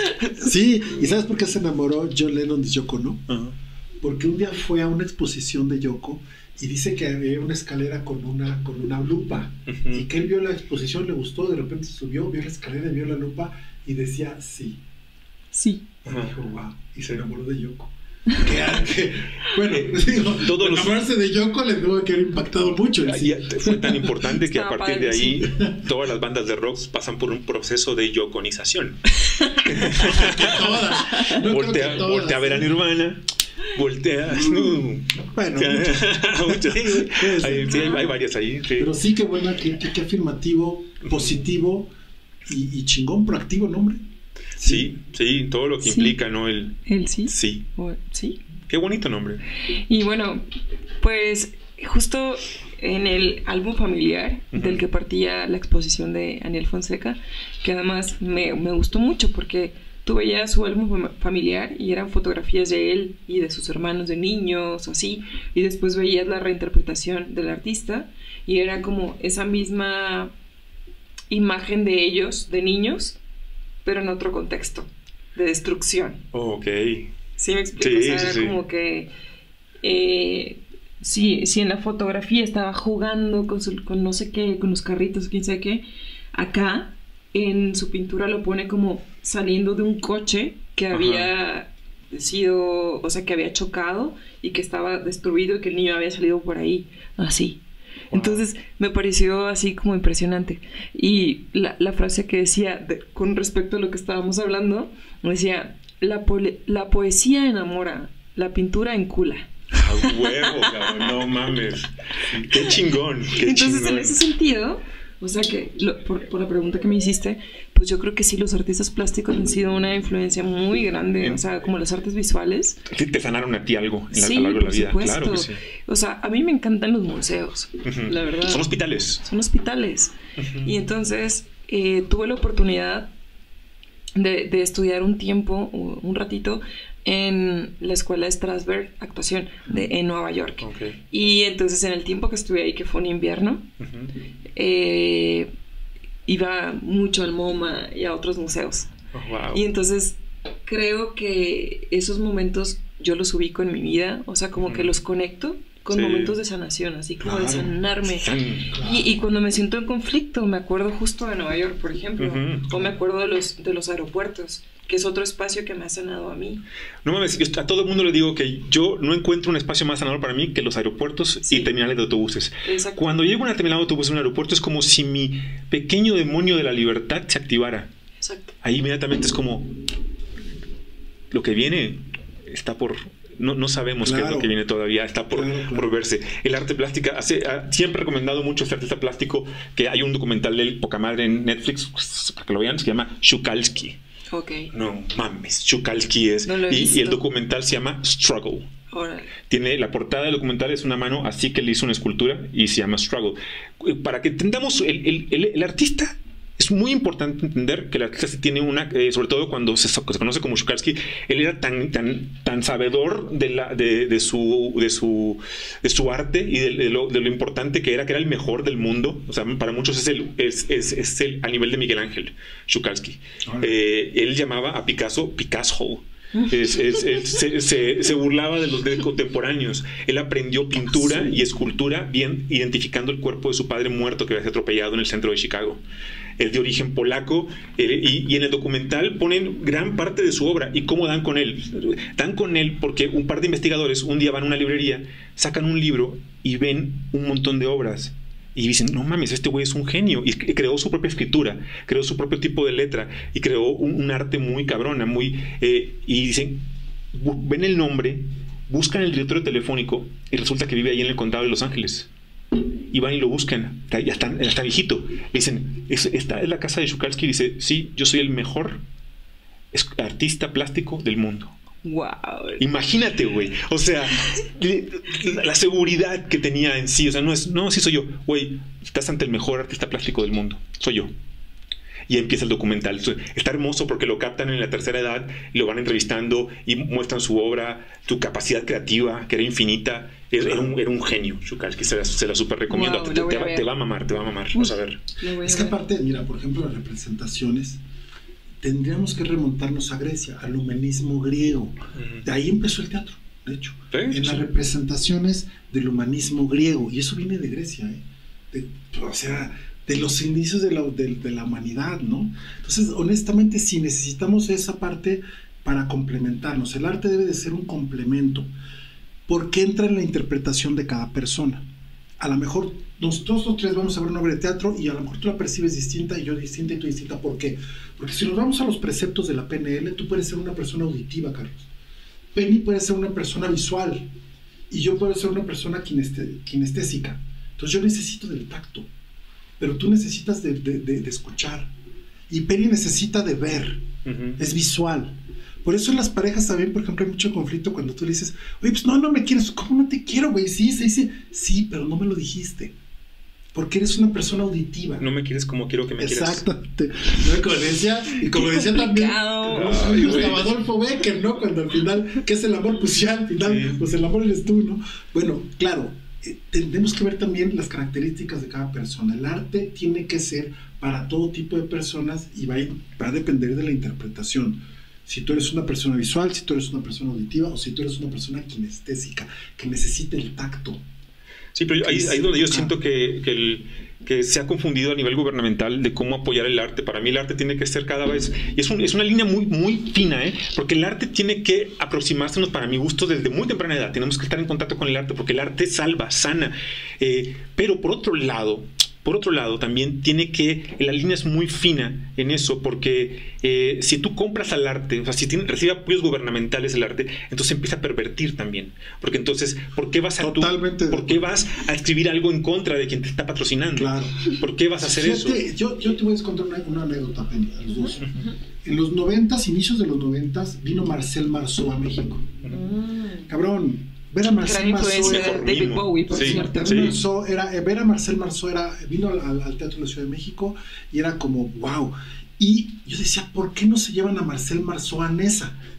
A Nesa. Voy, a, voy, a, leer preguntas. Perdón, ya me están. ¿Qué? Ah, ok. Ah, perdón, perdón. Pero, pero, me gustaría escuchar eso. Porque yo decía, wow, ¿por qué no se llevan a ese cabrón a Nesa, güey? ¿Por qué no llevan a Marcel Marceau? A mí, tenía una, una representación que era Fue en el Circo Volador, ¿verdad? Un mimo, un mimo. No, en el Circo Volador fue en el teatro, fue en el Bellas Artes. En el Circo Violador vi a Jodorowsky con el topo y los hijos del no, topo ¿de verdad? arte. Sí, además que curioso. Fíjate, además que curioso. Wow. tiene mi channel, mi libro, que ahorita me lo voy a llamar channel, firmado por Jodorowsky, ¿te acuerdas? El del tarot. Bueno, espérame, yo lo conocí. Y iba yo con un amigo y entonces Jodorowsky atrás de, de, bambalinas le fuimos, oiga, firme mi libro que la señora.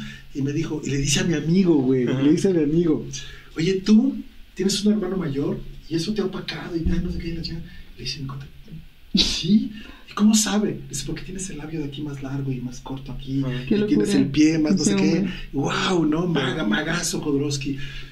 Pero el Martín Marceau estuvo en el, en el, espectáculo, se llamaba el Festival de la Ciudad de México, en Bellas Artes, y tenía una representación sin hablar, era un mimo de, de la vida, desde que era un embrión hasta que ibas luchando por la vida, nacías.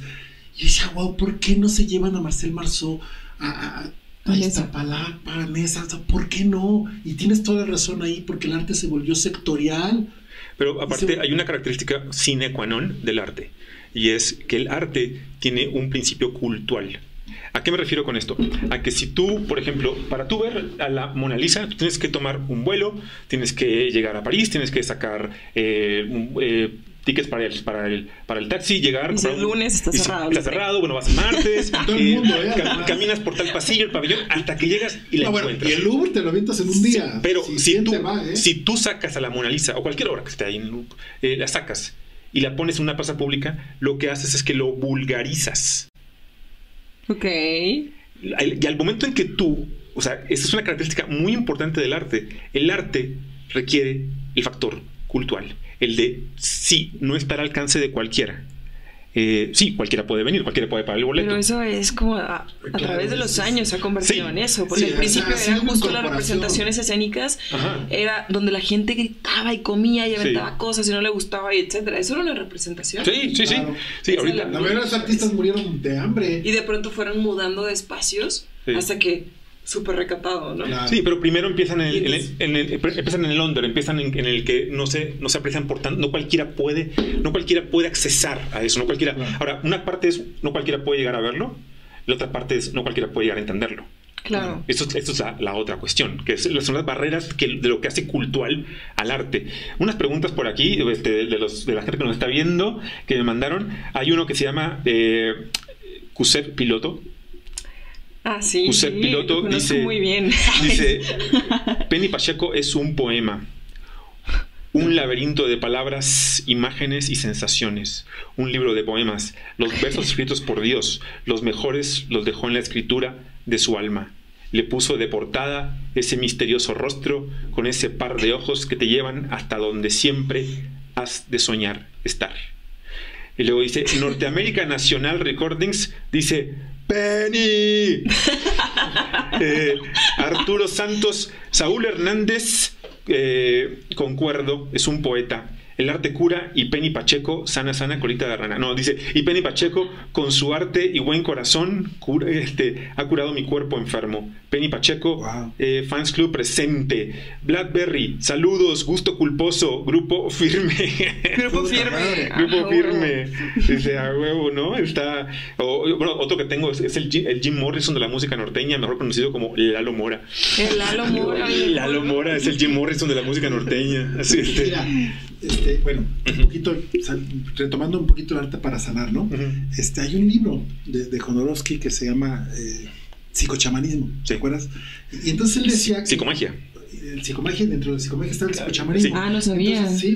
Y entonces él dice que empezó a investigar a varios sanadores, ¿no? Uno en México, en Cuernavaca, Pachita, famosa. Sí, la masajista, la chico, Hay muchos, porque él, él, omitió a Arigó en Brasil, a los, a los eh, cirujanos eh, filipinos y a claro, Claro. Pero bueno, este, y él dice que se dio cuenta que para que estos cuates y hay una frase que me encanta, Carlos, aquí. Cuando dice que descubrió cómo curaba Enrique y vio que tenía una foto de Madame Blavatsky, dijo, no, pues eh, Madame Blavatsky la reina del esoterismo. Que por cierto, Einstein, la esposa de Einstein dijo que antes de morir, Einstein era su libro de cabecera, Madame Blavatsky, ¿eh? ojo. Bueno, este, y dijo, no, pues esto es un acto de prestidigitación porque no hay luz natural, este, son velas, es un acto, es una actuación. Pero la frase que me encantó a mí de Jodorowsky decía, bueno, si esto es una trampa, es una trampa sagrada. ¿Por qué? Porque cura. Porque cura, ¿no? El arte es exactamente igual. Es igual. Puede ser el grupo que le gusta culposo a esta chica, vale madre. Firme. Exacto, ¿no? Puede ser ese vale madre, pero si a ti te resuena, te vibra, te cura, te sana, te hace sacar adrenalina, te genera eh, este eh, cortisol y la chica, vale, está, chingón, está chingón. exacto. Antes de que nos vayamos el día de hoy, porque nos, ya nos están diciendo que, tenemos que, que lástima porque la estamos bajando de huevos, pero hay que hacer un, maratón, por favor, todo un día. Sí, ¿eh? ¿Te, no? me encantaría. ¿Vendrías de vuelta, Penny? ¿Eh? ¿Vendrías de vuelta? ¿Vendrías de vuelta al programa? Sí. Sí, gracias. Sí, por gracias. ¿Vendrían de vuelta? Pues lo voy a pensar. Ah. no, yo, soy de casa, cabrón. Eres de casa, eres de acá. completamente. Son ustedes, son de casa. En verdad que, que es el programa, sin, sin, lastimar a todos los demás invitados que he tenido, es el programa que más he disfrutado. Ay, qué bonito. Es el que más he disfrutado hasta el día de hoy. Gracias, Charlie. Hay que hacer un maratón. Sí, hay que hacer. se los propongo ahora. Sí, de hecho. ¿Cuántas horas? Nos quedamos cortos, ¿eh? Nos quedamos cortos. ¿Por qué no? En la próxima, a lo mejor por ahí Penny nos canta más para todos sus, eh, fans, que ahora me sumo a la lista de los, de los androides por ahí. Entonces, algo que quieran decir antes de que nos despidamos, empezamos por ti. Bueno, justo ahora que, que decías de Cuse Piloto, ¿no? Que, que dejó un comentario y tal. Qué chido que nos vio. Bueno, pues él es un artista, un gran artista, y es como un gran cantante rock en la escena del rock mexicano. Muy bien. Justo hoy lanzó una canción, su primera canción como solista, que se llama, que se llama Manicomio, que está en todas las plataformas digitales y que les recomiendo que lo escuchen. Manicomio de Cuse Piloto, búsquenla. Exacto. Entonces, bueno, esa es una... Con la mejor recomendación. Es una gran recomendación de una gran persona. Súper bien, un gran rockero y mejor ser humano por lo que tú dices. Perfectísimo. ¿Algo más con lo que te quieras despedir el día de hoy, Penny? Eh, pues nada, les mando un beso a mi familia, que por ahí me mandó un mensaje a mi hermana que estaba viéndome con mis papás y con mi abuela. Y con mis abuelas también les mando un, un, beso a mi abuela Coco, a mi abuela Paula, a mis papás, a mis hermanas y, y bueno, pues a toda la gente que nos vio, a Arturito. Arturo es una gran persona y un gran amigo. Eh, empezó siendo un fan y ahora es parte de mi familia. ¡Wow! ¡Qué chingón! Este. Es, es, una, es, es, un gran personaje que estaría buenísimo que la próxima vez que venga, venga conmigo. y que también por, aquí nos comparta cosas de su, de su propia vida, porque, porque ha, ha, transformado su, vida en, en, en, un montaje teatral, en lo que él quiere, quiere ser. Entonces, es una persona muy especial. Y bueno, pues nada, que muchas gracias por invitarme. No, hombre. Gracias. saludos a Reynosa, saludos, a Reynosa, Tamaulipas. Saludos de Monterrey. Vayan, saludos de Monterrey, Jacobo, seguro, ¿verdad? Jacobo. Vayan a las pupusas del Itacate en Reynosa. Fíjate que no he ido, pero voy a, voy a, voy a ir. Les van a gustar bastante, son rematones.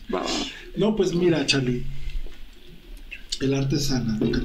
las personas tenemos que aprender en esta vida a sanarnos, a autosanarnos y a utilizar todas las herramientas que tengamos en el entorno para llegar a esa sanación.